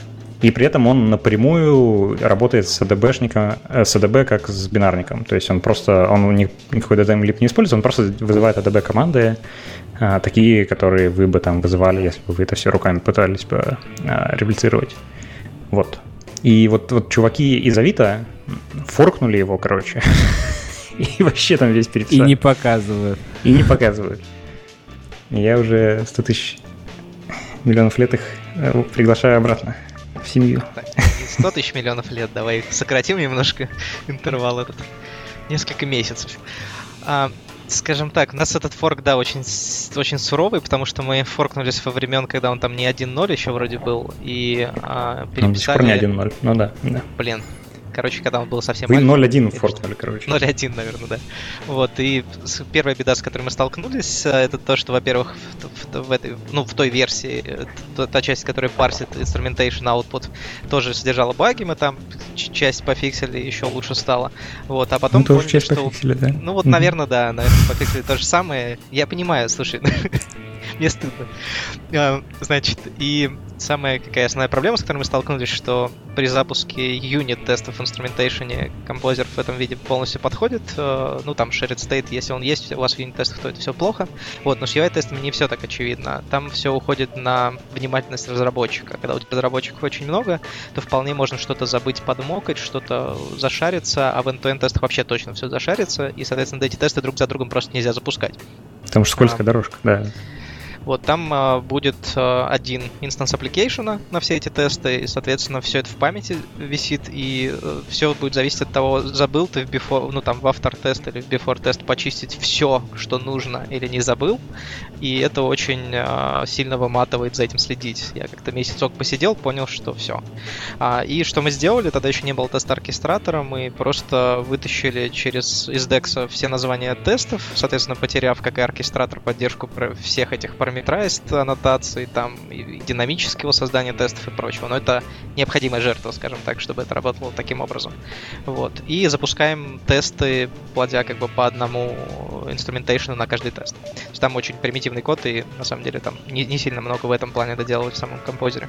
Но есть, э, но оркестратор как бы нам с самого начала не понравился для этих целей, потому что он э, сделан супер на костылях. Я понимаю, почему так Google сделали, потому что они хотели поддержать чтобы все работало точно так же, как раньше, и DE точно так же справлялась э, со всем этим аутпутом. И они что сделали? Они как бы запускают первый тест, фейковый такой, в который передают список тестов, которые нужно запустить по-особому, его в раннере обрабатывают, и потом из этого получается, собственно, столько наборов тестов, сколько нужно для сьютов, для запуска. И, э, соответственно, ты никак не можешь контролировать этот процесс, если ты не форкнешь еще оркестратор, нам это не подошло, и оркестратор используется, но только для локальных запусков, для локального дебага, потому что для нас большой ценностью было оставить возможность разработчикам дебажить тесты в VDE в студии а, UI, как это было раньше. Вот, но при этом все равно, если ты запускаешь 4 теста, они все равно в разных инструментейшенах за счет оркестратора будут запускаться, что тоже воспроизводимость CIM дает некоторую. Mm-hmm. У меня все. Можно вам про оркестрацию задать вопрос? Э, если приложение каждый раз запускается заново, всегда очень медленно, потому что у него никаких э, runtime оптимизаций не произошло. Это первое. А второе, если у вас там какой-нибудь э, гигантский Dagger граф и вы рукожопы, у вас оно просто инициализируется долго, класс application. Как же, как же жить? Да, да, это была моя первая мысля, когда вообще этот оркестратор вышел, я такой, ну это же типа настолько, наверное, медленно будет, но мы побенчмаркали, ну как-то на примитивных на наших э, Видимо, у нас уже настолько было оптимальное приложение, что мы вообще не увидели разницы. То есть там на GitHub можете найти результаты. Но да, э, чисто теоретически, если вот именно рантаймовый оверхед запуска приложения достаточно большой, вы можете сильно проиграть здесь. Но, я так понимаю, при очистке данных приложений не чистится э, кэши, который там э, собирал арт для, ну, то есть после профилирования и там компиляции приложения ahead of time и just in time. Вот, так что эта часть, по-моему, не теряется. Mm. Тут, ну, может, хорошо. Саша знает. Ну, Там еще забавная есть особенность, что вот ты говорил, что оркестратор чистит э, данные приложения, на самом деле нет. Оркестратор только память, ну, получается, перезапускает application, но все, что на диске в data директории остается. То есть оркестратор А-а-а, сначала написали да? у себя в Java доке, мы типа все чистим. А потом Да. им написали issues, повесили, типа, чуваки, вы ничего не чистите. Они убрали это из JavaDoc, причем есть даже в 3.0.1, в Правильно. 3.0.1, типа, fixed JavaDoc, есть пункт такой. Вот, то есть они на самом деле ничего не чистят, и нужно а чистить за ними. смысл? Ну вот, А, ну, в отдельных, э, в отдельных аппликейшенах, инструментейшенах. Ну, если есть memory лики, то как-то это тоже исправлять. Ну да, да. Ну не знаю, мне, мне нравится эта часть тем, что оно детектит memory лики. Ну, в смысле, если вы не используете какой-то оркестратор. То есть, да, вы потратите время на э, фикс этих memory ликов, но это достаточно полезный процесс. А я правильно а, понял, что ребята Vita переизобрели форк? А форк это такой тест-раннер, который уже использует э, DexLib, парсит список тестов, э, тем самым ломая э, параметрайз тесты и прочее на уровне UI.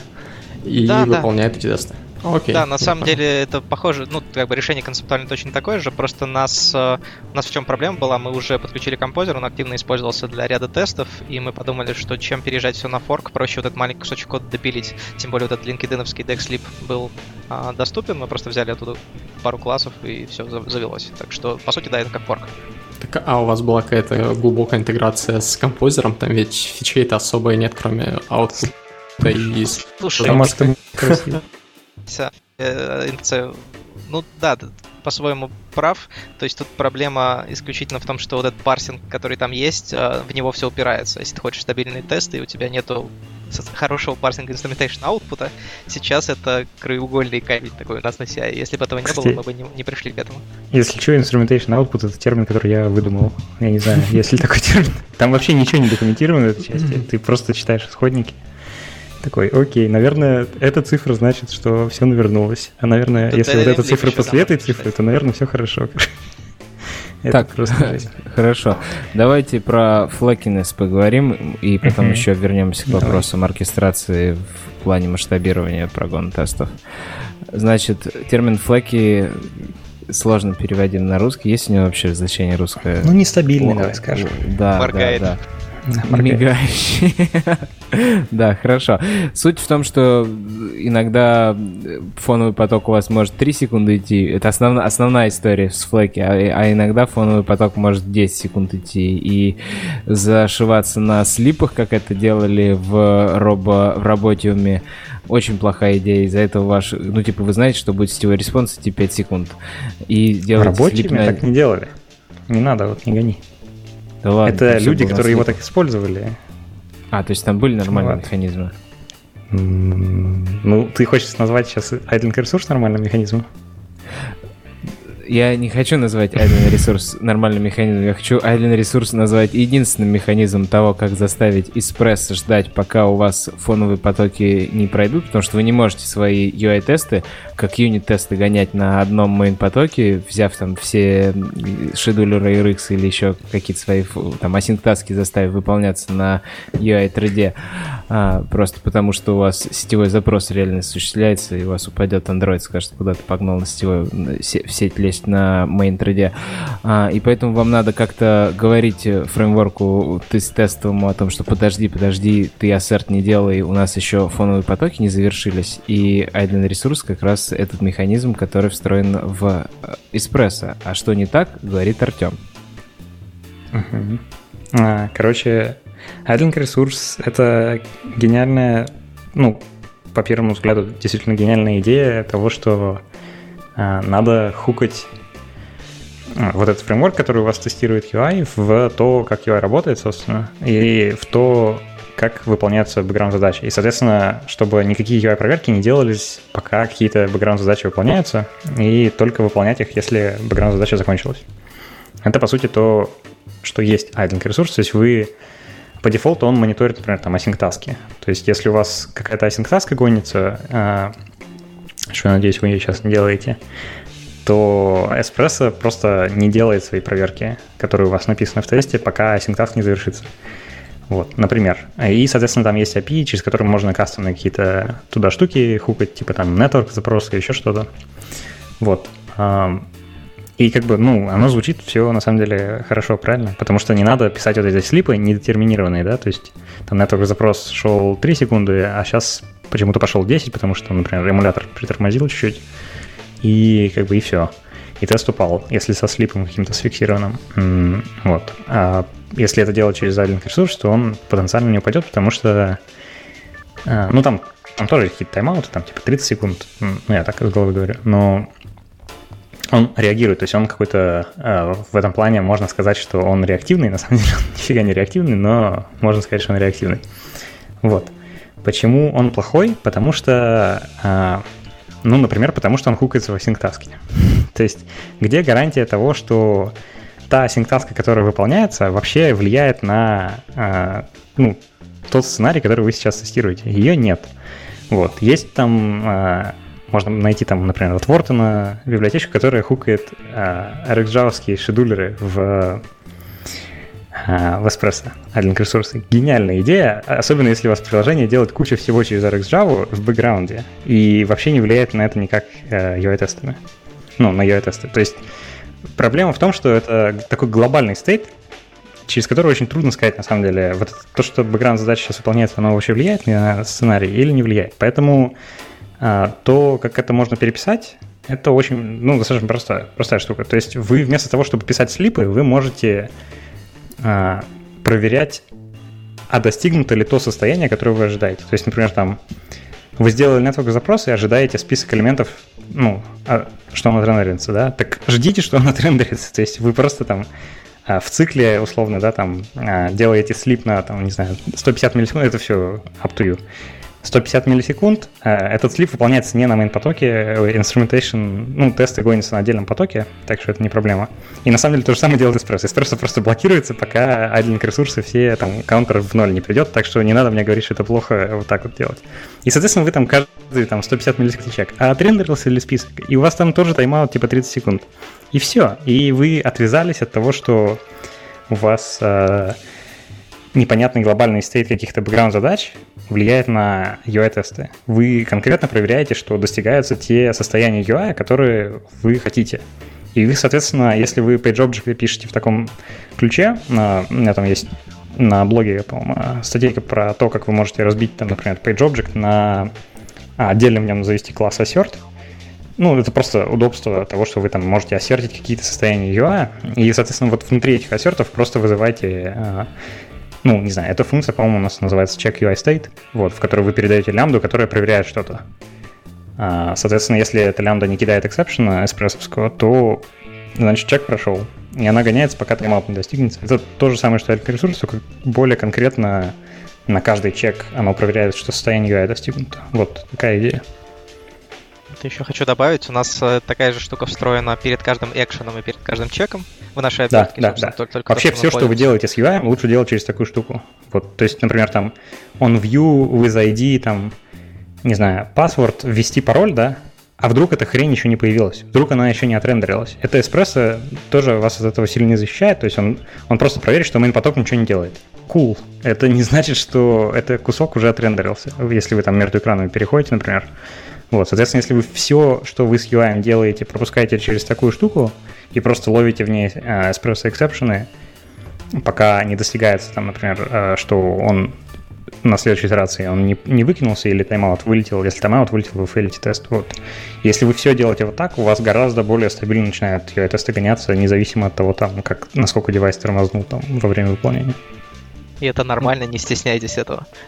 Ну да, Barista, кстати, это и делают во многих тестах подобным образом. Особенно, когда ты работаешь со scroll view, мне кажется, и с листами, и recycler ом, то там неизбежно. Из этого да, у Espresso еще очень тупое требование, типа там выключить анимации. Класс. Что еще выключить? ну, я не знаю. Ну, то есть, они это все просят, потому что Espresso вот хукается настолько, там, например, в looper main потока, и они там постоянно ждут, что main поток ничем не занят. Ну, вроде крутая идея, но на самом деле кажется, что не очень она на самом деле related к идее UI-тестов. Идея UI-тестов проверять UI-состояние. Оно вообще не должно никак знать про то, как там э, сколько там задач на UI-потоке сейчас висит. Это вообще, кажется, мне кажется, мне кажется, тут надо разделить, мне кажется, на два мира. Есть вот мир вас, ребят, которые, которых чуть ли не по человеку, чуть ли не по человеку, а то и по нескольку выделено в команде, которые живут в этом э, мире UI-тестов и только и занимаются целыми днями, что решают проблемы того, что в композере баги, эспрессо айдленные ресурсы неподходящие и так далее. И вообще ресурсов достаточно. А есть те компании, которые думают, что сейчас мы быстренько UI вкорячим, и все у нас будет проверяться, и заюзают экспресс-тест, экспресс-тест рекордер. Это есть такая еще подделка, очень смешная, мы забыли ее упомянуть. Это вообще просто ходячий анекдот.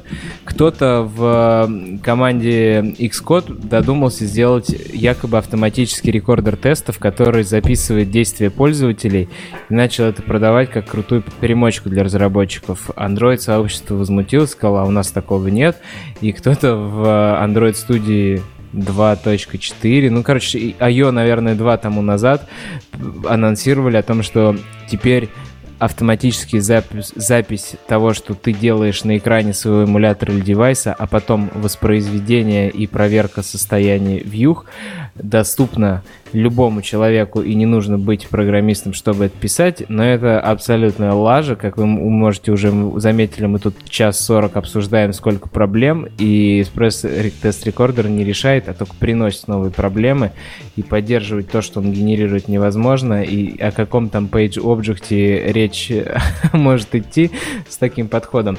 А, поэтому да, так вот, эти компании, которые вот заюзывают Espresso Test Recorder или Idle Resource, это же просто для того, чтобы ускорить простую интеграцию. И мне кажется, тут как раз-таки компания Google, как та компания, которая предоставляет эспрессо как инструмент, не права в позиционировании. Они пытаются все спозиционировать, что мобильное приложение написать easy, что тестировать мобильное приложение easy, что встроить э, какой-нибудь Google Play Services вообще easy, и что любой студент может взять это и сделать. Но мне кажется, мы тут уже с 60 выпусков говорим о том, что вообще не easy ни разу, ребята. Если хотите сделать хорошо, то окунетесь вы не то что с головой, а пожизненно в это дело и легко не будет. И как раз-таки один ресурс, вот эта вот упрощалочка, который, из-за которой Google э, дизайнеры этой библиотеки идут на какие-то уступки или вот такие вот не, неудобные решения API, библиотеки, и мы из-за этого все равно делаем свое, потому что не согласны. А кто это использует, те, значит, просто в маленьком масштабе используют тесты, скорее всего, вообще их использование тестов не имеет смысла. Подожди, все Google Developer эксперты про это говорят. Это же должно быть правдой. Так нет, ну, во-первых, тебя теперь, во-первых, что значит все Google Developer эксперты это говорят? А, все, кто ходит, ездит на конференции и рассказывают про тестирование, мне кажется, да, да, что греха таить? 2015 год, два доклада сам сделал про тестирование, но говорил о том, какой масштаб тестирования у нас есть в начале своего доклада, и не говорил, что мы тут заложились на 400 тестов и оперлись на эспрессо. Я говорил, что у меня в команде три человека, и пришел босс, который сказал, нужно нужно UI-тестирование, хочу отчеты. Мы сделали ему там 25-30 тестов, и вот такие инструменты мы использовали. То, что сейчас доступно. А, конечно же, если бы я пообщался с вами и послушал вашу боль, то я бы так не рассказывал, как теперь не буду делать. Так и другие. Ездит там Чиуки Чан со своим рассказом о том, как она в эспрессо э, разбирается, но реально масштаба-то нет. Вот как раз-таки, если бы вы со своим масштабом чаще рассказывали бы, это было бы полезнее. Для того ну, людей, я которые это делать, нет времени. Да. Тут такая история, что вот на такие масштабы, чтобы вверх здоровой нормы того, что, ну, как бы любой человек на пути вот этом должен нормально уже где-то на полпути. Вот, и а, опять же, хотите рассказывать, как здорово, что у нас есть тесты? Да, на, ну, периодически мы что-то рассказываем, что у нас есть, там, просят, ну, ребята, у вас такая крутая, типа, инфраструктура, расскажите про нее. Но потом смотришь, люди подходят, тебя спрашивают, типа, ну а как мне сделать это и прочее, и ты понимаешь, что ты не можешь ему ничего посоветовать, потому что, ну, все это дорого, долго. Потому и... что вы форкнули и не open Потому что надо open source. Я понял, все, Артем. Вот. Потому что все вот так вот сидят, короче, со своими этими палками из говна, короче, насобирали всю инфраструктуру. И все комьюнити сидит застывшее там. Поэтому Артем, ну это лучше порой поэтому... бывает, чем когда они свои палки open source, их другие репфоркают, репостят, рассказывают, и эта вонь распространяется как стандарт, как вот в случае с некоторыми тестами. Ответственность появляется некоторая, я согласен. Не, ну тут, мне кажется, как бы то, что кто-то что-то заопенсорсил, это всегда либо, ну, это не может быть негативно. Ну, очень редко это может быть негативным, короче, фактором. И всегда это просто поможет другим на основе этого что-то что-то еще сделать. Так что... Да. Так, давайте тогда ответим, раз уж такая тема затронута. Кому нужно вписываться в эту историю с UI-тестированием? Мое мнение, что вписываться надо очень обдуманно и понимая, что хотя бы один человек на full тайм у тебя есть в команде твоего, твоей платформы тем, что будет все время заниматься решением проблем, масштабированием, э, даже девопсом всего этого дела. Не то, что там конкретно расписанием DSL, э, созданием page и увода потоков в ожидание. Я могу рассказать про наш опыт, типа, как, когда эта грань прошла, когда мы себе смогли это позволить, что для этого нужно, как мне кажется, сейчас. Вот. Э, как бы сейчас появилось много инструментов, которые заманчиво сни- снимают с тебя огромное количество боли. Это типа того же Firebase Test Lab, типа вот некоторых open source инструментов, которые позволяют запускать тесты правильно. Вот, но а, как бы в, надо понимать, что без выделенного человека сейчас, наверное, в UI-тестировании сложновато. Не то, что выделенного, а просто тот, который готов посвящать этому немаленький процент своего времени. То есть, я думаю, можно это совмещать вполне с, разраб- с разработкой продуктовой, просто понимать, что там 50% времени хотя бы твоего будет на это. Вот. А Firebase Test Lab, опять же, я рассказывал, что он там некоторые гарантии не дает, и поэтому вы сможете сделать, сможете поднять, но не, не сможете решить следующих проблем. То есть проблема за этим последует. А для, для них придется еще больше ресурсов выделять. А если не выделить, то, наверное, на этом месте все так и встрянет. Вот, поэтому, наверное, до какого-то определенного количества размера приложения, размера команды, ну, потребности в скорости релизов проще положиться на э, тестирование функциональное ручное, и все будет клево у вас. Вот да, ручное тестирование, тем более если немного людей в команде, значит и функционал небольшой, скорее всего, проекта, и руками все проверить не так уж и Да, долго. скорее всего, маленький функционал, редкие релизы, тогда не надо. Если начинается сильно все расти, надо внедрять их можно быстрее, скорее всего. Да, там уже штат, штат в 20 тестировщиков тебе может не найти, и поэтому, конечно, стоит вписаться в такое. Ну и опять же, мне кажется, про, из... про изменчивость. Есть у кого-то истории с тем, что приложение очень сильно менялось, и поэтому невозможно было тестировать? Или все такие шли по линейному развитию, и, не было проблем с тем, что написали тестов, а они завтра уже не актуальны, потому что бизнес пере... передумал? Наверное, сильно измениться может тоже приложение до определенного размера. После этого сильное изменение сразу это что заново написать нужно? Ну да, вот в сингапурском одном стартапе, где работает мой знакомый, а, переменилось и вообще мы... Граф, ну, да. что ли? Нет, нет, что, я сам, этот знакомый я. Мы, пере... мы три новых приложения написали, потому что бизнес на середине пути передумал, говорит, не-не, все, мы передумали, это нам не нужно, и мы хотим другое, и пишем другое приложение. Потом раз, опять другое. И, и, ты, ты такой, только все настроил, все отработал, пошел верить, что вот сейчас в релиз выйдешь, все, переделываешь другое, понимаешь? То есть э, и, и, и мы-то, мы-то с умом все там, там тесты, покрытие, все дела. Поэтому... Поражен Блин. вашей неудачей. Но, наверное, на инфраструктуру это не должно сильно влиять. Вот.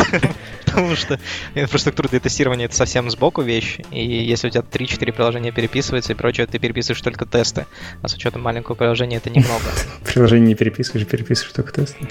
Мне кажется, пока в пром вообще не выйдешь, у тебя функционал достаточно не устаканился, тестами его покрывать ну, бессмысленно, иначе вот действительно у тебя бизнес постоянно хочет, чтобы ты какие-то части с нуля переписал, и ты потом вот правда с нуля берешь и переписываешь все эти тесты. Это очень ресурсоемко. Можно написать там один-два теста какие-то, которые будут вот, но в целом полностью функционал, который вот еще не устаканился, его, ну, на мой взгляд, бессмысленно. Это пустая трата ресурсов и времени.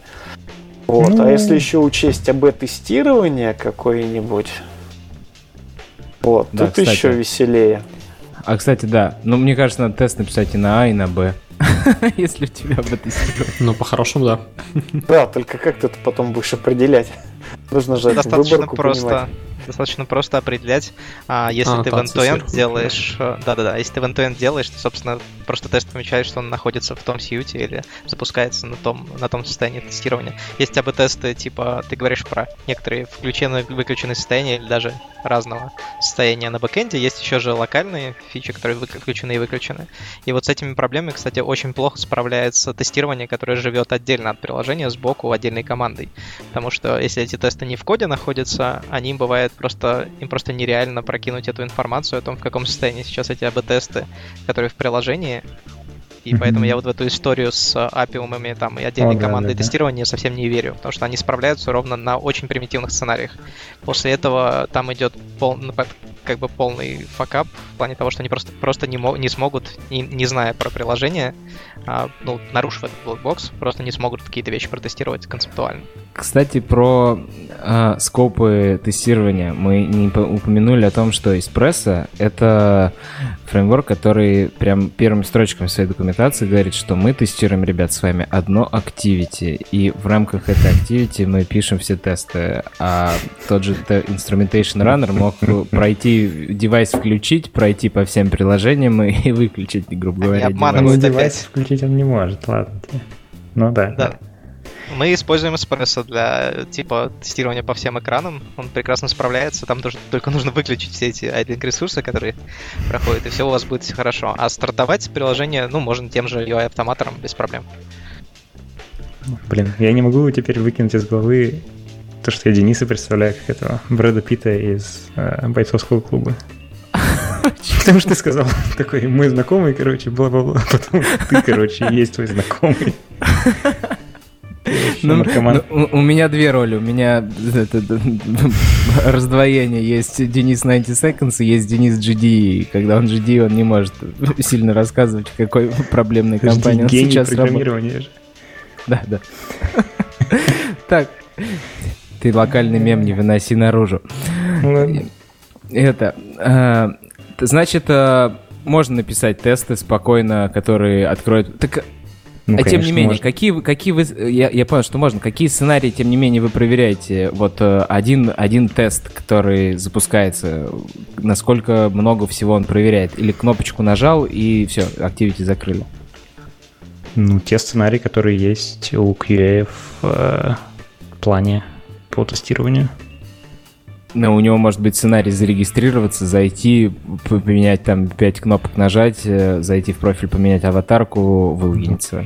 Плохой такой... сценарий какой-то. Но, ну, в смысле, он, наверное, должен быть разбит ну, Да, я понял, я понял. Но я так, понял, да, да если вот это все. Тут, кстати, вот интересный вопрос. Э, кто как делает... То есть ну, есть два варианта. Типа, ты можешь напрямую зайти на какой-то экран, либо ты проходишь весь флоу, как его прошел юзер э, сначала, типа там, то есть тебе надо попасть куда-то, ты идешь там, ага, надо залогиниться, залогиниваешь, там, идешь там через все экраны, там, пропадаешь на какой-то экран, там уже включаешь. Либо ты конкретно стартуешь этот экран в изоляции, и на нем уже кликаешь. И ты предпочитаешь? Ну, я предпочитаю вариант, когда ты как юзер все проходишь, потому что это то, как приложение работает, то, как оно задизайнено работает с точки зрения продукта есть, и кода, если... потому что очень часто экран, ну, у нас, например, в лифте так можно, так просто, потому что у нас такой фреймворк э, по управлению экранами, то есть типа стартануть экран. Но это ничего не гарантирует, что там все, например, какие-то его а, зависимости и сервисы уже живы к этому моменту. И типа если ты там не пройдешь через какие-то стейты в приложении, там, например, не запустишь write, это не гарантирует тебе, что если ты там нажмешь cancel write, там уж у тебя write в этот момент есть, правильно? То есть, э, ну, такие, короче, вещи. Поэтому я предпочитаю все проходить. И если это медленно, то это хороший челлендж оптимизировать. И как бы, ну, опыт Джуна показал, что это может быть очень хорошо оптимизировано. Ну, типа за буквально первые две секунды ты пролетаешь там 4-5 экранов, и все работает. Вот. Есть у кого-то контраргументы? Ну, аргумент тут может быть один. Если тебя скорость устраивает, то всегда лучше идти по максимально честному сценарию. А, и, собственно, QA будут счастливы, если вы будете этот максимально честный сценарий выдерживать. Но при этом, если ты все использовал, испробовал оптимизации, которые мог, ну, например, там, опять же, знаешь, там... Сплэшскрин пробовал выключить?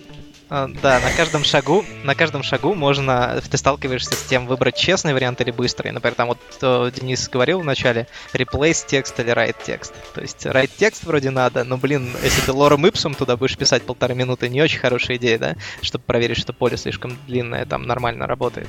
Ты вставляешь там replace text, окей, окей, тут trade-off, тут trade-off, э, trade-off с попаданием на экран. Мы кое-где используем trade-off с от, открытыми deep link ами, ну, которые пользователю доступны а, снаружи для того, чтобы провалиться глубже, но у нас всегда есть перекрывающий сценарий, который честно проходит по тем экранам, которыми перепрыгиваем. Вот. Э, законтролировать это достаточно сложно, но такие оптимизации есть. Вот. Они, правда, пока только-только начинают появляться, потому что вроде кого-то там не сильно устраивает скорость их сценариев, а QA в, в той команде, которая это тестирует, согласна с тем, что вот этот э, как бы шорткат, он здесь допустим при наличии другого теста пройденного. Так что мы вот такой, так вот выбираем по такому принципу. Но не, точно не так, как написано там, типа, что мы один раз логин авторизовались, а потом с этой авторизацией ходим по всем приложениям. Это, мне кажется, как раз та самая скользкая дорожка. А, cool story, бро. Да.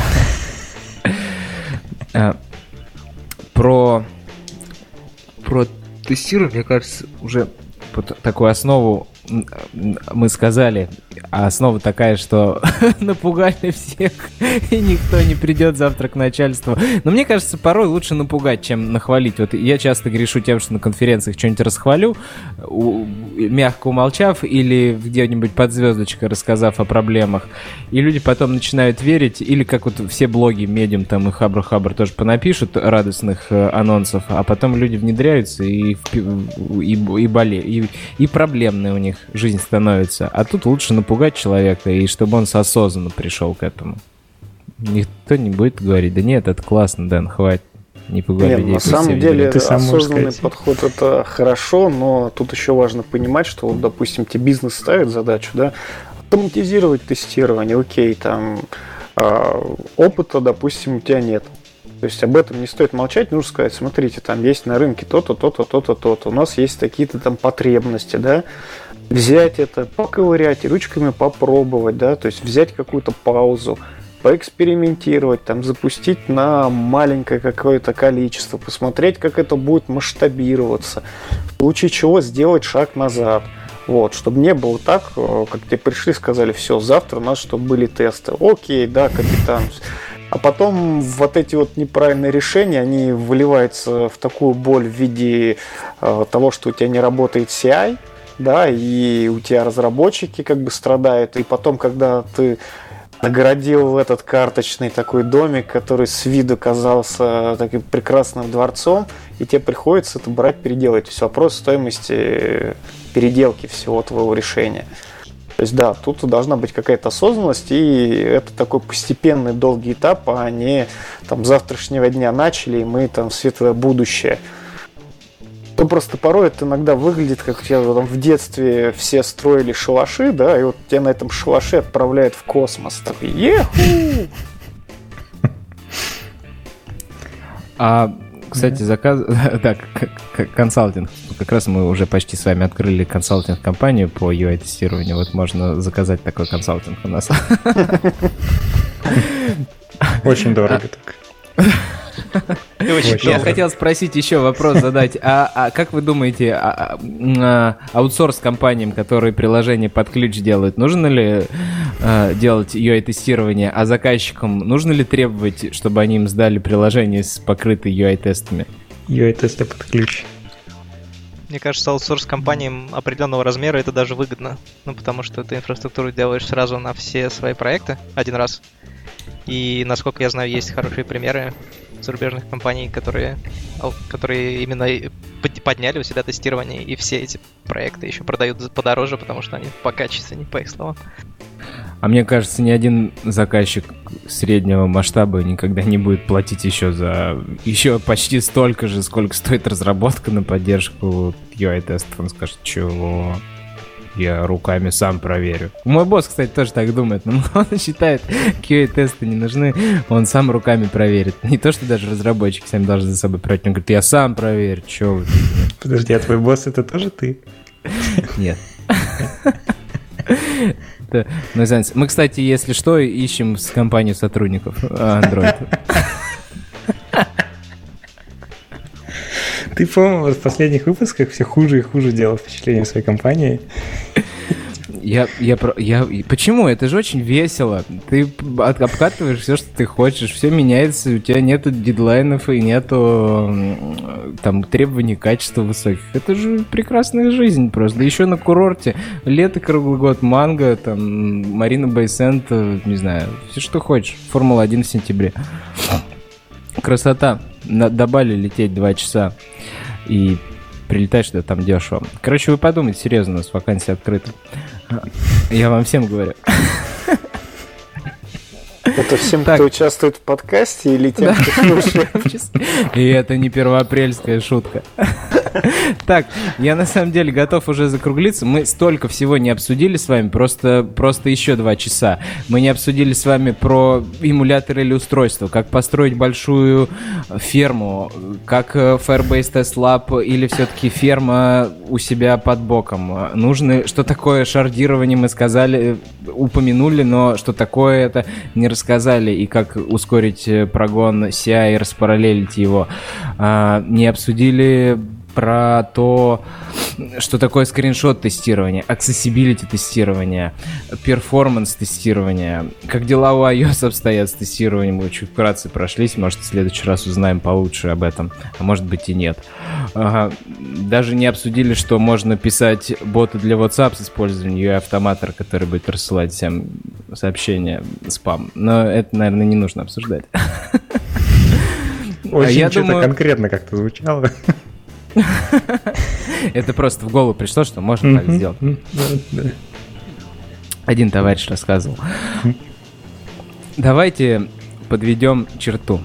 UI-тесты очень хорошая вещь. Они дисциплинируют вас. Не сдавайтесь ни перед какими проблемами, которые стоят. А мы постараемся еще раз собраться через пару-тройку месяцев и на основе новостей, которым нас накормят на IO, а, сделать новый выпуск. А может быть никаких новостей не будет, но мы выпуск все равно сделаем. Еще хочется сказать, что у нас там Мобиус на носу 20-21 апреля. Билеты дорожают, но вы держитесь. И Моздроид 17 апреля. О, кстати, да. Там прям нормальный такой Моздроид. Он не в Авито случайно? А, нет, в Касперском в Каспер. этот раз. Да, там прям что-то понаобещали. Жень Мацюк нам расскажет выживание в Легасе. Ну, ему как в Касперском, кому как не ему знать, как там выживать в Легасе. Dex 039. О, Саш, ты же выступаешь, елки-палки. А, сейчас ты расскажешь, о чем твой доклад. Э, И еще третий доклад. Приезжает парень, говорят, из Америк э, заокеанных с- из Dex Протектора и рассказывает о защите приложений Они Москву живут. средствами Они Android. в Москве живут. Миша и Иван. А кто тогда приезжает на Моздроид? Где писали, что Разве они из Америки? Ну, ладно, Нет, значит, что-то там было такое, что кто-то... Ну, не ты же, и Мацук приезжает из Америки.